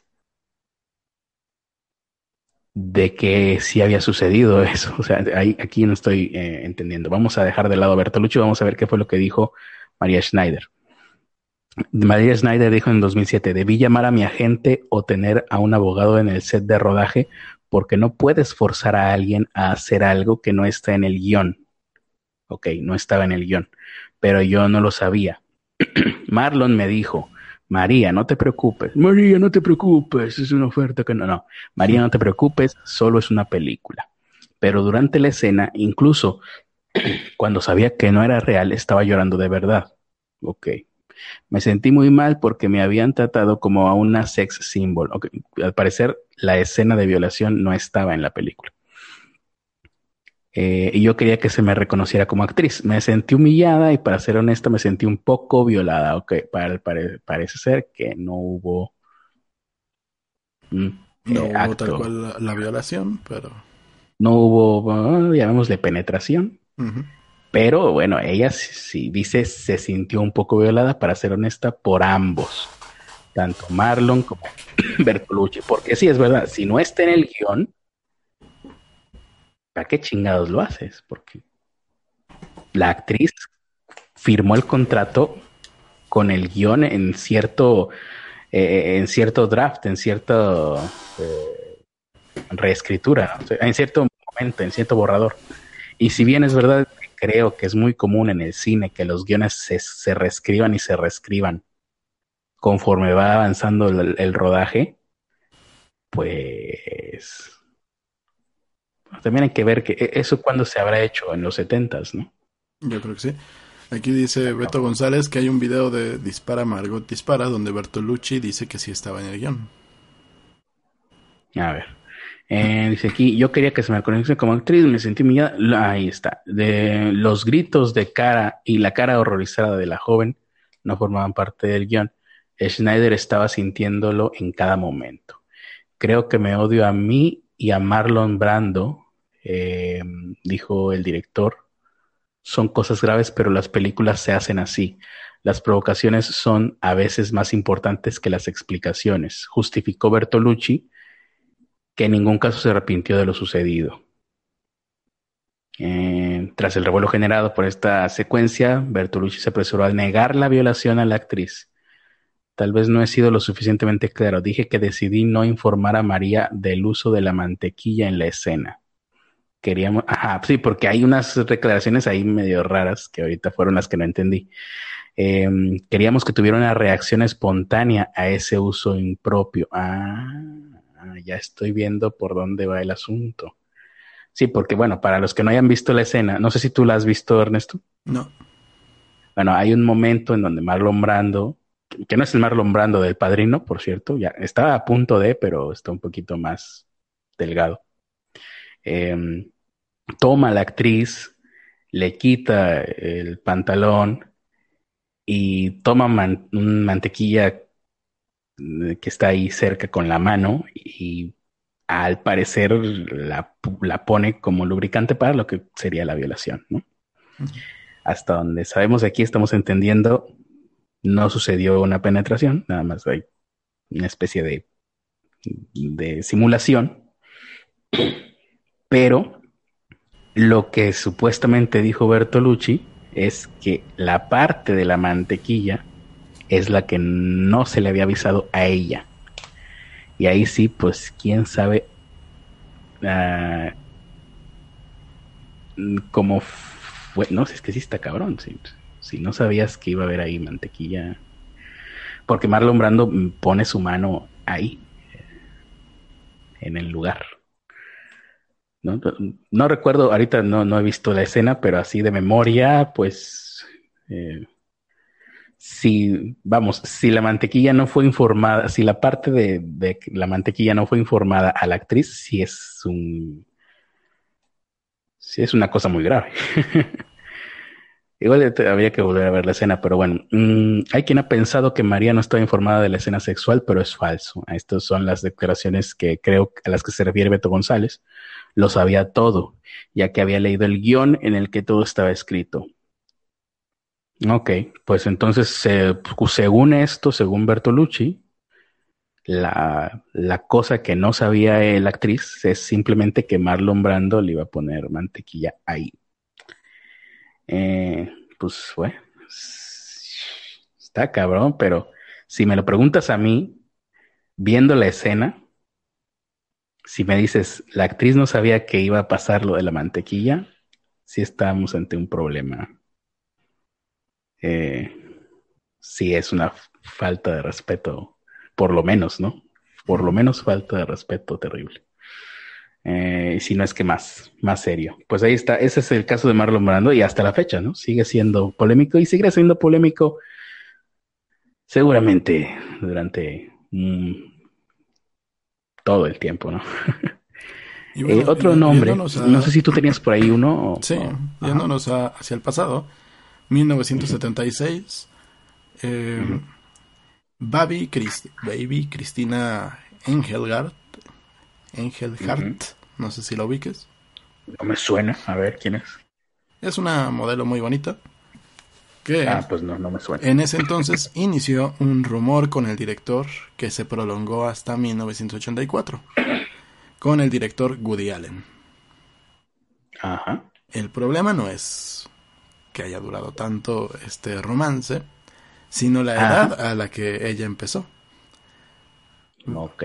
Baby Cristina Engelgard tenía apenas 16 años cuando empezó este romance con Woody Allen. Mm, y esto es verdad. Vaya, vaya, vaya. Sí, de hecho Woody Allen es uno de los personajes que más ha estado en, este tipo de casos, acosos. Se casó con su propia hija adoptiva.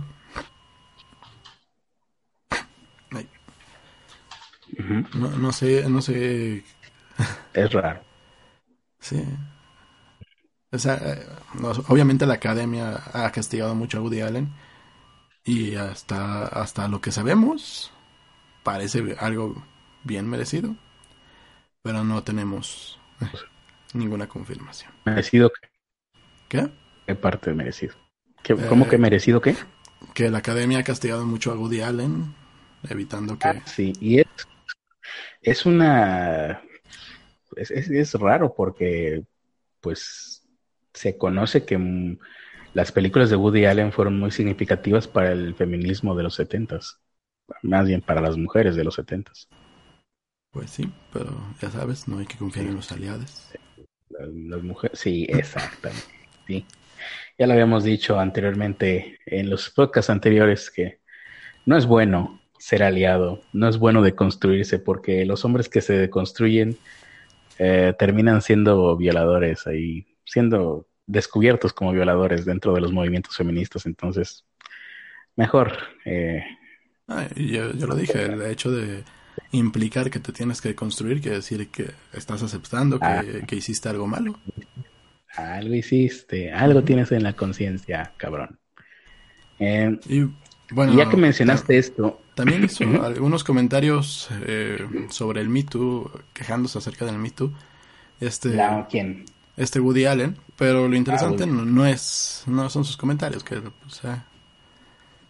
eran medio X. Lo interesante es que gracias a eso, eh, Amazon lo tomó como un, un boicot a sus propias películas que se vendían en Amazon y pidió una indemnización millonaria a Woody Allen por ah. boicotear sus propias películas. La ah, sus películas. Pues es una. Pues es una. No sé. Es carroñero eso por parte de Amazon. De hecho, sí. Es un, movimiento carroñero. Eh, porque yo pensé que lo que estabas diciendo era que Amazon había boicoteado las películas de Woody Allen, o sea, las había quitado de su catálogo por porque lo que estaban diciendo de él. Pero fue Woody Allen dijo algo que no cayó bien y Amazon lo tomó como que había boicoteado a sus propias películas dentro del catálogo de Amazon. Ajá, que había boicotado la venta de sus películas en Amazon. ¿Y ahora ha procedido eso? Es una estupidez. Eh, hasta ahorita sigue, sigue la demanda activa. Eh, habrá que ver cuando salgan los resultados. Pues Mm, y respecto a, ya es todo respecto a esta modelo que dices. Eh, ah, sí, es todo. Eh, porque ahorita que dijiste esto de la modelo, bueno, Woody Allen, 16 años, pues Woody Allen, ¿cuántos haber tenido en aquel momento? ¿40? Yo creo. Tiene. Pues los que tengan, a, menos que tuviera 17, pues cualquier otra edad estaría incorrecta. Pero Eh, hay una historia que incluye al expresidente de Argentina, Juan Domingo Perón.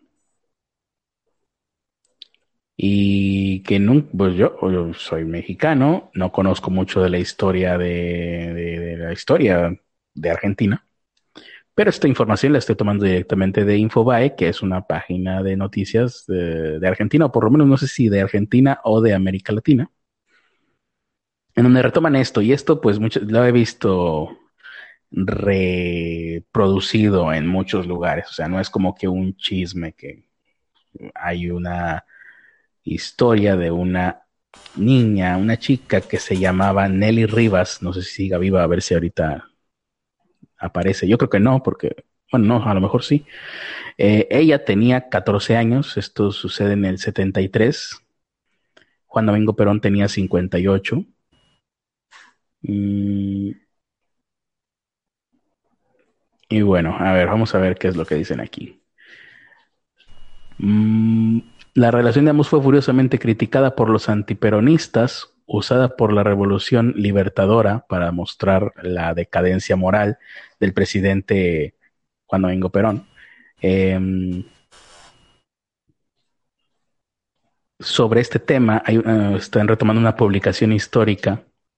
No dice el nombre de la publicación, pero bueno, aquí, entre comillas, esto es una cita textual de una pues me imagino yo de algún libro de historia. No, lo están em, mencionando correctamente aquí, pero bueno, dice, aún dejando de lado las exageraciones e invenciones que prosperan, porque esto fue un escándalo, ¿no? Ahí en Argentina, e invenciones que prosperaron en ese momento, ¿no? Porque estos esta niña y Juan Domingo Perón pues, aparecían en eventos públicos. dice aquí, evidencia esto una relajación de los valores morales de Perón y su intimidad, o sea, la relajación de su intimidad con, con, bueno, más bien la intimidad, ¿no? Refiriéndose a la que tenía con esta muchachita, ratifica ese proceso hasta un grado penoso. Demuestran la decadencia de una personalidad política. Los peronistas guardaron un respetuoso silencio sobre ese tema. O Incluso algunos llegaban a expresar aprobación. Una aprobación, pues, mm, no sé, parca, ¿no? Una aprobación a seria, ¿no? Con reservas, ¿no? Em, Nelly, que es el nombre de esta muchachita, Nelly Rivas, y su familia eh, sufrieron persecución. Nunca se supo muy bien, ¿eh? Hay pues bueno, también eran otros tiempos. Eh, dice aquí, tuvieron un primer encuentro en agosto del 53, o sea, estamos hablando de hace muchísimo tiempo. Aquí está, aquí está, esta es la parte que quería encontrar. La joven fue a vivir al Palacio Unzué, que era usado por Juan Domingo Perón como residencia presidencial. La niña, de 14 años en aquel momento, fue a vivir a la casa del el expresidente Perón. En aquel momento. Estamos hablando de 1900. Eh, pues, pues, se conocieron en el 53. Seguramente estamos hablando del 55, tal vez. No sé. También no tengo muy, muy claras las fechas de la historia de Argentina. Pero aquí estoy tratando de lucubrar. Eh, la familia de esta muchachita y ella padecieron persecuciones por parte de la dictadura militar. Em, esto cuando Perón sale del poder, no, recuerdo si muere en funciones o cómo es esto, la muerte de Perón. Eh, sufrió un escarnio público, la recluyeron ahí en un asilo para prostitutas, ok, sufrió persecución judicial, la joven sufrió eh, el fin de su relación con Perón, con quien recién pudo reencontrarse en el 73. Ah, ok, ok. Bueno, pues ahí está, ahí ya más o menos, en el 73 pues ya estaría mayor, pero ahí la, cuestión es que, mm, a ver, esta mujer nace en el 39, yo me imagino que ya no estará viva, ¿no? Y por todo lo, lo que le han de haber hecho pasar, seguramente ya no está viva, pero mm, dice que eran demasiado pobres para comprarme juguetes, esto lo, platica la muchachita esta, la que era la muchachita en aquel momento, después posteriormente eh, eh, em, entrevistada. Eh, la primera vez que tuvieron un pan dulce para Navidad fue cuando Perón decretó que se pagara a los trabajadores un aguinaldo. Esto fue en el 46, dice aquí. La parte perturbadora de esto, porque aquí eh, esto que leemos es como para más o menos dar un background de que era una familia humilde. Y posteriormente la niña va a vivir a la casa de Juan Domingo Perón. Con lo cual es conocida como la, eh, la niña amante de Juan Domingo Perón. Esta es la manera en la que se le conoce a ella, o se le, sí, se le conoce porque si, no sé si habrá muerto, pero si murió, pues de todas maneras sigue en el imaginario colectivo como la niña amante de Perón, allá en Argentina. Y bueno, era, era, pues es, muy significativo, ¿no? Si esto sucedió eh, para con, eh, con, con un presidente, y fue a vista de todo el mundo, o sea, esto era un secreto a voces allá en Argentina. Imagínense. Eh, no sé si haya por ahí algún este comentarios de gente. Voy a, ausentarme unos eh, cuantos segundos. El anónimo sonriente dice, para mí sí le dio violín, lástima que la actriz murió con ese coraje. Beto González, eso ya lo dijimos. Eh, hay rumores de... Anónimo Sonriente, hay rumores de una violación de Mónica Bellucci, también fue verdad. Supongo que dices de... Ay, ¿Cómo se llama esta película? Irreversible. Lo bueno que Beto ya se iba a dormir. Está bien que se quede un rato más. Creo que dura como siete minutos o más esa escena. Sí, es muy larga. Yo soy Alejandro Ramírez Campos. La grabación, yo llegué a desear que Susana Zabaleta me enseñara todo lo que ella sabía y me preparara para el mundo. ¿Cuenta como acoso? Eh, supongo que sí. No sé. Eh, depende a quién se lo hayas dicho. Ya, ya en este, en estos casos ya, ya no conozco cuál es el protocolo adecuado. Vamos con una nota de las que tengo por acá. Y es que hay cosas que están pasando que también son culeras en el mundo. Un hombre rapó a su esposa porque ella no quiso bailar con él en Pakistán. La mujer denunció a su marido en un video en que publicó un video que publicó en redes sociales en el que aparece con una cabeza rapada y con moretones en la cara. Eh, el hombre al parecer rapó a su esposa frente a sus amigos por no querer bailar. Tras este hecho, la mujer de nombre Asma Aziz denunció a su marido por haberla golpeado en varias ocasiones en un video que publicó en redes sociales en el que aparece con la cabeza rapada, moretones en la cara Posteriormente, la noticia circuló en diversos medios de todo el mundo y el agresor, identificado como Mian Faisal, fue detenido junto a un ayudante como presuntos responsables. A pesar de las rápidas acciones que se tomaron contra los agresores, eh, contra los agresores de asma, Amnistía Internacional lamentó en Twitter el aumento en los casos de violencia contra las mujeres, por lo que aseguró que es necesario un cambio sistémico para protegerlas. ¿De qué estás hablando? Eh, una, una chica se negó a, bailar con su esposo y su esposo la madrió y, la rapó. ah, hijo, ¿y eso dónde, fue? En Pakistán. Madrex. Oye, pues yo había visto hace poquito que en YouTube un, y no me acuerdo, es, ¿cómo le llaman? Imán o algo así. La verdad, no, no, ¿para qué les he hecho mentiras? Pero alguien de una religión musulmana, uno de estos sacerdotes de religión musulmana, eh, publicó en YouTube un video demostrativo, demostrándolo con otro hombre, pero demostrando la manera correcta en la que debes golpear a tu esposa, en caso de que sea necesario. Parece ser que hay Mm, dentro de esta religión o dentro de esta cultura o país, no sé cómo llamarle, eh, momentos en los que se te dicta que es necesario golpear a tu esposa y te enseñan la manera correcta de hacerlo. El video estaba en YouTube, no sé si todavía esté por ahí. Pero bueno, imagínate. Ah, a lo mejor, no sé, se trató de alguno de estos casos, lo que tú estás diciendo. Pues creo que no. Ah, o sea, aquí sí intervino Amnistía Internacional. Ah, bueno, Amnistía Internacional. Con lo cual, pues ya, ya es ganancia para ella, porque cuántos casos no, no suceden que nadie los pela. No, bueno, ahorita el lunes pasado se cambió la ley, no me acuerdo en qué país, ya lo olvidé. tengo ya todo revuelto en, mi cabeza. Pero es más, creo que lo retuiteé. Se cambió la ley en. Vamos a tener que buscarlo porque si no, no. Para lapidar a homosexuales. Pero no, para, no para quitarla, sino para poner un protocolo, ¿no?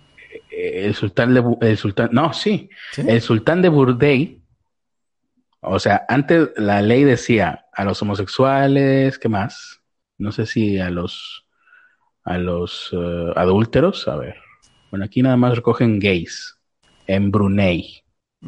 Entonces, el sultán de Brunei antes a los homosexuales se les encarcelaba, pero ahora se les va a apedrear en Brunei.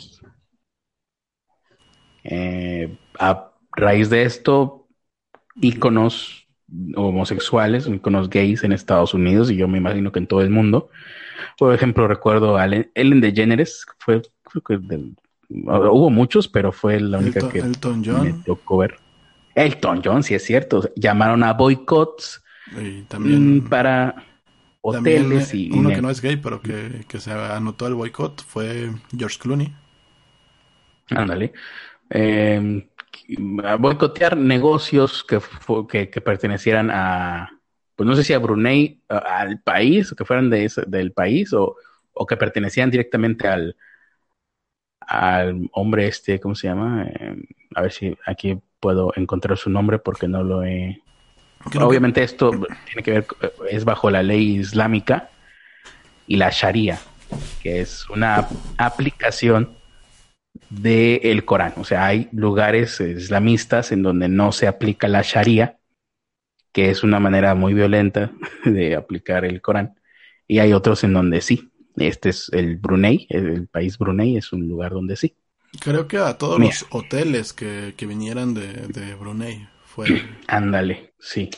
Sí, no necesariamente que pertenecieran al, al jefe de Estado. Eh, aquí está, Hassanal Bol, Me imagino yo que así se ah, pronuncia. A lo mejor es por el nombre, güey, porque siempre le dicen. ¿Qué? A lo mejor eh, lo quiere, los quiere apedrear por el nombre, ¿no? Porque siempre que ven le dicen, ah, Hassanal, Hassanal. sí, se confunden. Pero no, eh, eh, aquí es lapidación para actos homosexuales y adulterio, o sea, también sexo fuera del matrimonio, creo que es adulterio, ¿no? O sea, bueno, según eh, catolicismo, yo me imagino que allá será igual. Cualquier cosa sexual fuera del matrimonio, sexo antes del matrimonio, tener un amante, me imagino que se castigará también entonces con la lapidación, que es a ver, aquí esto, la lapidación yo no entiendo. ¿Es lapidación hasta que te mueras o nomás te agarran a pedradas y, y si sales vivo bien? ¿O cómo? Creo que hay ambas. Ajá. Hay ambas, depende, depende del caso. Les dan como tantos minutos para que lo apedreen. Pero no la chingues, o sea. donde pues, se siguen hasta que, hasta que se acaba. Verga, no, no pero no, pero no, no o sea, una, de una, sola pedrada te puede matar. O sea, ¿cómo, cómo, cómo mides eso? Es una excelente pregunta, pero agradezcamos que no vivimos en esos países. Mira. Eh, está aprobado. Si, se enteraran lo que tú haces. No, no, no. ¿Eh? No, no, olvídate. De hecho, aquí está, mira, eh, aquí está contemplado. Dice, en Brunei está aprobado el linchamiento contra las personas homosexuales, eh, a ver, espera, sí, adúlteras, y también la mutilación de manos o pies por actos de robo. O sea que el Bronco de acá de Monterrey bueno, de Nuevo León, pues era un adelantado a su época o un atrasado a su época, depende de cómo lo quieras ver. Porque él quería cortarle la, cortarle la mano a los, ladrones. ¿eh? imagínate la cantidad de gente sin manos que hubiera habido en las instancias públicas, pero bueno. Mm, se estableció la pena capital por blasfemia. O sea, si tú dices, me cago en Dios, pena capital, o sea, pena de muerte. Pues también te matan si difamas el nombre de Mahoma. No, dice aquí difamación en nombre de Mahoma. O sea, ahí sí no sé qué es eso. Difamación en nombre de Mahoma, que me imagino sería jurar el nombre de Dios en vano, sería, ¿no? Algo así. Eh, y también para la apostasía. o sea, si la apostasía es renunciar a tu religión, yo ahorita puedo ir y eh, ir a, pues no sé si a mi iglesia directamente, a donde fui bautizado, o a la, a la diócesis de Monterrey y, e iniciar un, un uh, trámite de apostasía en donde yo puedo renunciar. O yo ahorita para los registros oficiales, que no sé dónde existan y qué validez tengan, pero soy católico porque fui bautizado, tengo aquí mi fe de bautizo me imagino yo que habrá una copia en algún archivo en la parroquia donde yo fui bautizado cuando hace 33 años, 34 años. para efectos prácticos, ni soy católico y, llevo un montón de años de ni ir a la iglesia ni, ni, recibir ningún sacramento. Pero eh, ahí estoy. Yo podría ir a solicitar que se me borre de no sé de dónde aparezca yo y se realizaría este, eh, este acto. De hecho, hace poco, no recuerdo si fue, ah, ya, fue en Argentina. Fue en Argentina cuando se prohíbe, cuando se deroga, bueno, se echa para atrás una em, modificación a la ley para despenalizar el aborto. Se se echa para atrás. No, no. El aborto sigue siendo penalizado ahí en Argentina. Esto sucedió, no sé si el año pasado, hace un par de años. Aquí lo hablamos en el podcast, que era entonces pasado. Y hubo un montón de gente que fueron a hacer su apostasía a la religión católica y se llenaron de filas. Y hubo mucha gente que renunció al catolicismo allá en Argentina. Aquí en Nuevo León creo que no pasó. Tendría que hubiera sido un buen acto, ¿eh? Ahora que lo pienso. Nadie lo pensó, o creo que nadie se atrevió. O sea, sí somos liberales, pero no tanto. Entonces, la apostasía ya por lo... Por, mm, creo que la mayoría de la gente ni se entera de que existe la apostasía, ¿no? pues sí. Em, allá, eh, pues pena de muerte. Y el aborto tiene castigo de flagelación. Chale si demuestra que tú abortaste, mm, azotes. Yo me imagino que se los eh, administrarán con el tiempo. Recuerdo que recuerdo penas de flagelación, como por ejemplo un, un, periodista, creo, hace poco, o hace meses, fue condenado a flagelación, entonces eran, no sé, mil azotes. Pero le iban a, dar, pues no sé si de a 10 en 10 o de, de 100 en 100, creo a lo largo de meses, ¿no? Me imagino que le y, y, lo meten al hospital a que se recupere y otra vez otros 100 eh, cada mes, ¿no? Cada mes 100 hasta que ya cumpla su condena de mil azotes, lo cual es una salvajada. Pero bueno, ahí está. Eso es en Brunei y en el 2019, efectivamente. Eso es lo que pasa en el mundo. Bueno, regresando aquí a lo eh, eh, me quedó eh, se me traspapelaron aquí unas cuantas cosas y luego me estaban hablando hace rato por eso fue que me ausenté unos cuantos segundos del micrófono. Entonces ya al final este ya ni siquiera yo me entendí pero aquí estoy retomando otra vez. Regresemos un poquito porque está está bien hay que hay que ver esto. Recuerden este es el especial Me Too Vintage. Nelly esta conocida en Argentina como, bueno, por parte también, por parte de la gente que, es opuesta al peronismo. Recordemos que en Argentina el peronismo sigue. Em, es como si de repente, imagínate, ahora que lo pienso, está raro porque imagínate que aquí en México existiera una, no sé, una corriente de pensamiento que fuera el callismo, ¿no? Por, por Plutarco Calles, no por tener callos en los pies. Que callismo, pues también hay muchísimo, ¿no? En los pies. Pero no sé, de Plutarco Elías Calles y que existiera el callismo, o de Gustavo Díaz Ordaz que existiera el ordacismo. Eh, pues estaría cabrón. Pero bueno, eh, por parte del... Sí, estaría raro. Ahí en Argentina sucede. Eh, o el salinismo, ¿no? Bueno, olvídate. Ese, podría pensar que sí existe. Podrías pensar, pero no se nombra así. No sé, ajá, no se hace mm. públicamente siquiera. No, nadie, no, nadie dice yo soy salinista, no, te, te corren del trabajo. Em, entonces, respecto a esto, ay, esto venía porque los peronistas, pues me imagino que guardarán, como les dije, respetuoso silencio respecto a este, a este episodio de la historia. Pero en sus memorias, esta amante de Perón decía, bueno, que al principio su vínculo con Perón era como el de un padre con una hija, ¿no? Como todo buen grooming, me imagino yo. Eh, finalmente las cosas fueron más allá. Ella lo describe de esta forma. Durante los primeros días de mi permanencia en la residencia, las relaciones entre Perón y yo se mantuvieron en el plano de padre e hija. De pronto, sin darnos siquiera cuenta, según ella, la atracción mutua que se había venido apoderando de nosotros nos venció. Todo sucedió a la vez, repentina e inesperadamente. Mm, una amiga de, esta chica también sacó un libro. Aprovechando, es como si tú hubieras sacado un libro o si tú sacaras un libro de lo que le pasó a tu amigo, ¿no? Que le contaste hace ayer, no sé cuándo. Sí. Imagínate, bueno, si tu amigo fuera influencer, tal vez sí lo terminarías haciendo, pero eh, una amiga de ella contó cómo durante varios años, em, dice, le fue contando, Nelly, es el nombre de, esta niña, le fue contando a su amiga, que lo escribió posteriormente, durante varios años, em,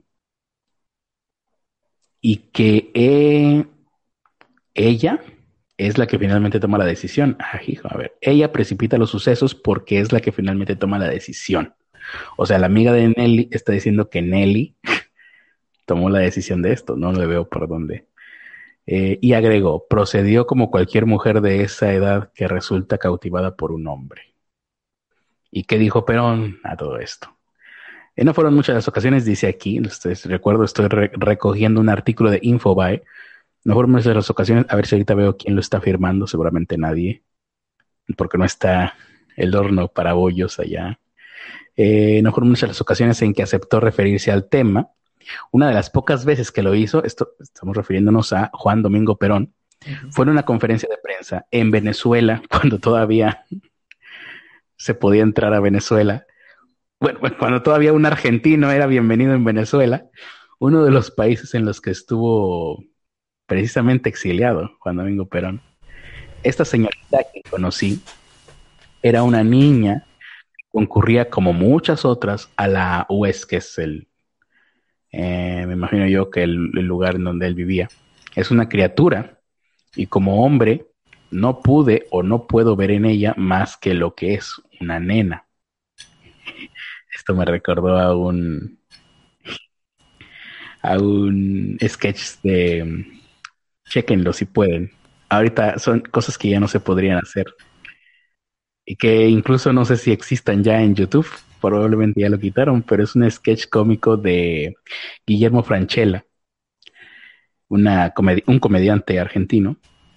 El sketch se llama precisamente Es una nena y cuenta las vicisitudes de un, de un del personaje interpretado por Franchella cuando su hija lleva a su casa a una amiga que es interpretada por Julieta Prandi, es una actriz, una, modelo.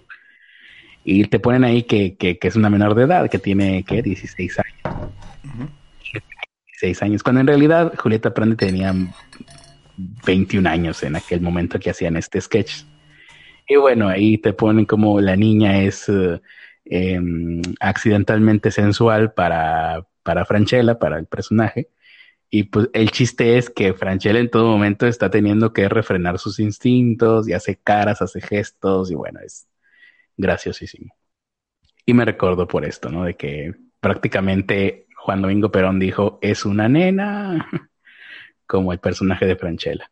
Por mi edad, dice, por mi experiencia, pueden tener la seguridad de que no transgredí códigos morales. Es decir, pues Juan Domingo Perón lo negó, mientras que por su lado, eh, Nelly, Nelly, ya se me fue el apellido, Nelly, uh, la, Nelly Rivas, Nelly Rivas lo afirmó en un libro. Lo comprobó, lo platico. Lo, increíble. Bueno, este libro, pues también me imagino que fue en un momento diferente a este. Eh, esto ya es, eh, ya, ya, sería no solo inaceptable, sino inconcebible en el mundo actual. Incluso cosas como la de la de Clinton, la de, bueno, ya dejando de lado a Juan Domingo Perón, porque la verdad, respecto a la historia de Argentina, poco. Entonces, nada más mencionarlo. O sea, no estamos, estamos simplemente, re, estoy yo, en este caso, simplemente reproduciendo la información que me da una fuente argentina. Entonces, porque yo me imagino que esto seguirá siendo conflicto allá en Argentina. Y bueno, dejando de lado esto que sucedió en los 50, incluso cosas como la de Bill Clinton, el expresidente de los Estados Unidos, y su escándalo con Mónica Lewinsky, una era una becaria en aquel momento, en la Casa Blanca. Y pues en aquel momento yo recuerdo que se vivió con un con el morbo de la época. Para darles una pincelada. Cuando hay un el caso de O.J. Simpson por el asesinato de su exnovia o no sé qué, mata a su ex y mata al novio de su ex. Ahí muchas pruebas que lo incriminan. Y donde, durante el proceso, una, se, hacen mediáticos, pues todo el mundo, ¿no? Los, uh, los jueces, los, el juez, el jurado, los abogados, ¿no? Ahí el abogado de, uno de los abogados de O.J. Simpson es el padre de las Kardashian, de las que ahorita son las Kardashian. Y la abogada que lo acusaba le saca en las en la prensa de aquella época le sacan fotografías de ella en toples que ella se había tomado hace mucho tiempo en los ochentas y en los noventas lo sacan. ¿Por qué? Pues porque sí, por, porque así era la prensa de aquella época. Ahorita, pues me imagino yo que sería sumamente criticable y la el periódico que sacara eso en algún caso similar a una mujer, pues se enfrentaría a problemas no solo eh, de juicio moral, sino en, problemas legales. En aquel momento creo que no pasó nada. más que la mujer pues quedó desacreditada. Em, y ese era el morbo de la época. Esto iba con eso. El morbo de la época también, en aquel momento, hacía que se pudieran hacer caricaturas ¿no? políticas. Por ejemplo, recuerdo, no sé, que alguien habrá dibujado en una caricatura política a Mónica Lewinsky sujetando un puro, ¿no? Porque ahí hay una historia sórdida de respecto a lo que hacía Bill Clinton con los puros, Mónica Lewinsky, ya se imaginarán. Eh, esto fue algo que trascendió a los medios de comunicación, o sea, no, eh, en aquel entonces no había internet, ni siquiera había empezado todavía. Entonces, imagínate, no era como que, ay, leí un chisme en un foro de basura de internet. No. Todo lo que trascendía, toda la basura era por medios oficiales. Tú te enterabas por el periódico impreso de las cosas que se suponía que había hecho Bill Clinton. Eh, y del el vestido con la mancha de semen de Bill Clinton. Eh. Y bueno, eh, fue un circo si ahorita llegase a pasar algo así, no sé cómo se enfrentaría, ¿eh? O sea, todo mundo le... En aquel momento, todo, todos los que apoyaban a Clinton apoyaron a Clinton. Y todos los que estaban en contra de Clinton atacaron a Clinton. Si algo así pasa ahorita, imagínense que ahorita estuviera Clinton, todos los que apoyan a Clinton le dan la espalda a Clinton y los que atacan a Clinton, los que están en contra de Clinton, despedazan y se reparten su cadáver. Sí. Sería indefendible algo así. Sí. No, hay marcha atrás en algo como eso. Eh, nada más, ¿no? Porque pues, estamos aquí recordando el Me Too Vintage. Imagínate qué, qué suerte tuvo Bill Clinton. y bueno, JFK, John F. Kennedy, también sus amantes, una su, eh, tenía amantes, una de ellas solamente fue Marilyn Monroe, pero se hablaban de más. Bien, no sé si queramos por ahí leer comentarios, tenemos un par de nombres más por aquí, ¿eh? a lo mejor, no sé si tendremos que hacer otro, otra transmisión. Igual sí, Mañana. Sí, si quieres.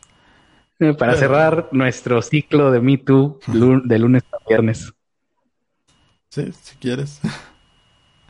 Pero antes de eso quiero, quiero dar una nota. Y es que al parecer fornicar ya es legal.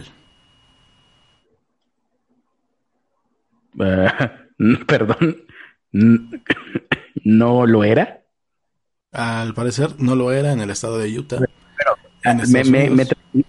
a ver, me tranquiliza. Si no lo era, me tranquiliza que por lo menos sé que mi pena va a ser poca. Igual en una de esas eh, salgo a tiempo para mi próximo cumpleaños. Pero ¿cómo está eso de que no era legal tener sexo? Bueno, el, gobernador del estado de Utah derogó una norma que penalizaba desde 1973 cualquier relación eh, extramatrimonial. En Utah. Ajá, en Utah.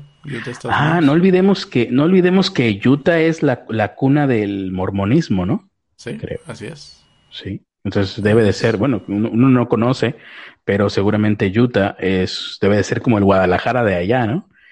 el, estado más mochilas. De los más mochilas, por cuando menos. Ah, de los más mochilas, sí, también Monterrey también le da, le hace segunda. Tal vez, tal vez Monterrey sea algo así como el Texas, ¿no? O el Kentucky de allá. Una, cosa redneck. allá son rednecks, acá son norteños. Fierro pariente. Pues bueno, al parecer el Código Penal del Estado contemplaba como delito dentro del capítulo de infracciones a la familia, que esto data de 1973, que cualquier persona que participe... A ver, mil, perdón, 1973. Sí. O sea, no es tan viejo. No. O sea, en los setentas creo que ya andaban los primeros divorcios por ahí, ¿no? No quiero pensar. Más o menos. Lo que dice es cualquier persona que participe voluntariamente en una relación sexual extramatrimonial con, con cualquier con otra persona es culpable de fornicación. tipificada como delito menor, podría conllevar hasta seis meses en prisión y mil ah, dólares de multa. Eso ahorita ya no es delito en ningún lado, ¿no? Más que ahí, yo creo. Pues sí, pero ya, ya fue derogada esta, esta ley. La población de Utah va a poder seguir practicando, pues, el sexo de la misma manera que lo ha Fornicación. De la misma manera que ya lo hace. Amor, quiero que practiquemos la fornicación, por favor. Y gracias. Toma en cuenta que es una zona donde, donde la poligamia estaba muy. Estaba muy fuerte. Eh, pues sí.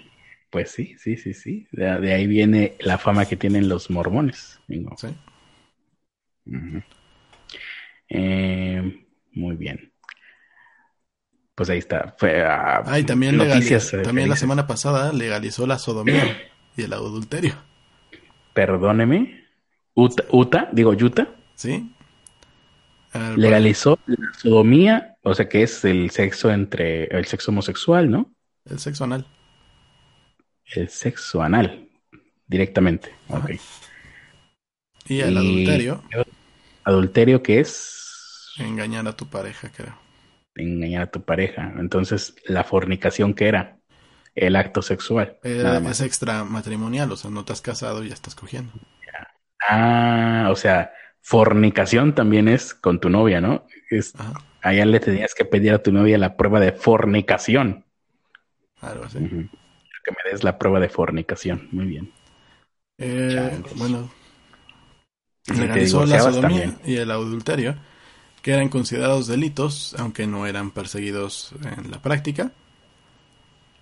Es, eh, Utah es un estado profundamente conservador en lo social, con población de mayoría mormona, y ha impulsado recientemente otras leyes polémicas que son algo más que curiosidades anacrónicas, como una que prohíbe la mayor parte de los abortos después de las 18 semanas de gestación. ¿Prohíbe qué, perdón?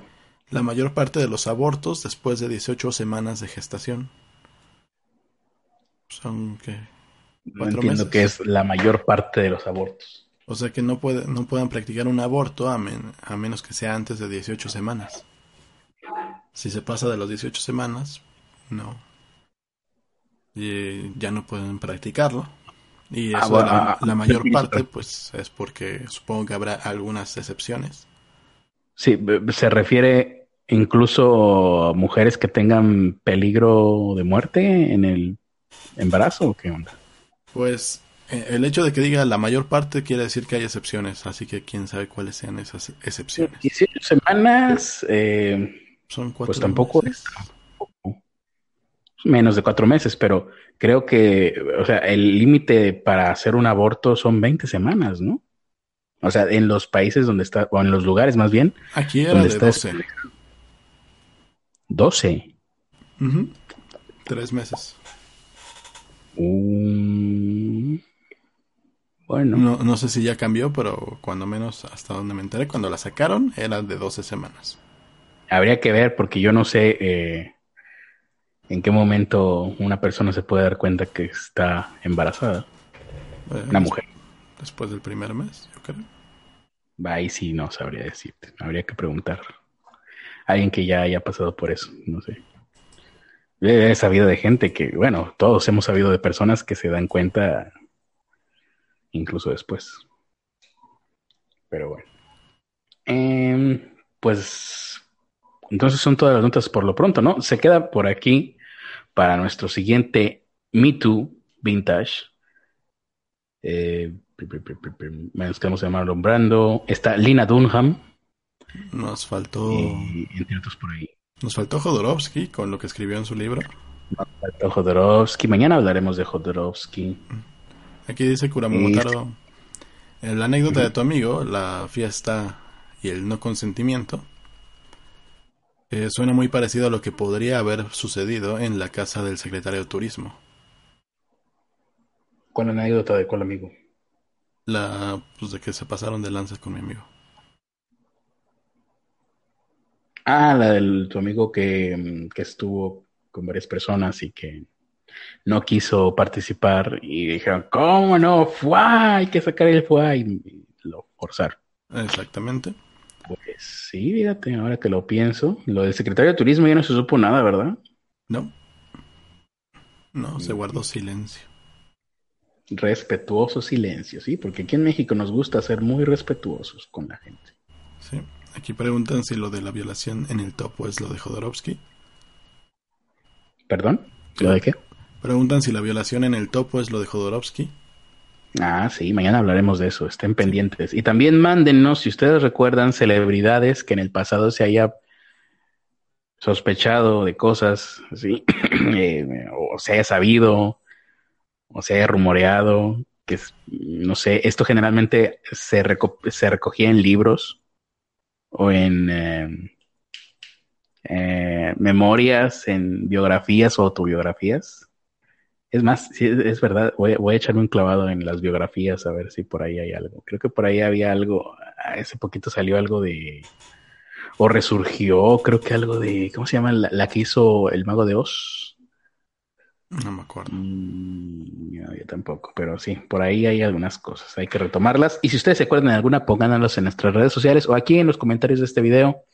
cuando se acabe, porque si están en el chat, pues a lo mejor se nos pierdan. Entonces, eh, si se acuerdan de alguna de aquí a mañana, regresen a este video a los comentarios y ahí pónganos la sugerencia. el eh, WhatsApp está en la descripción, ahí lo pueden encontrar. Ahí está. Pues creo que es tiempo de irnos. WhatsApp hoy no, no recibimos nada. Eh, nos vamos a ir con o sin productores ejecutivos. Sin productores ejecutivos otra vez. Sin productores ejecutivos. Perfecto. De todas maneras, ustedes ya saben quiénes son. Muchas gracias por habernos escuchado hasta tan tarde el día de hoy. No sé por qué estamos haciéndolo tan tarde. ¿eh? Ni siquiera me doy cuenta. No sé. Hasta que ya estamos transmitiendo y volteo a ver el reloj que está aquí enfrente de mí. Madres, son las 12, no mames. Muy bien. Ya es la una. Eh, ya es la una, sí. ¿A qué hora para que no se empalme con el nepe? ¿Cómo? ¿Mañana qué es? Mañana es sábado. No. Ah, entonces ya hicimos el, el... Yo pensé que mañana era viernes. ¿No?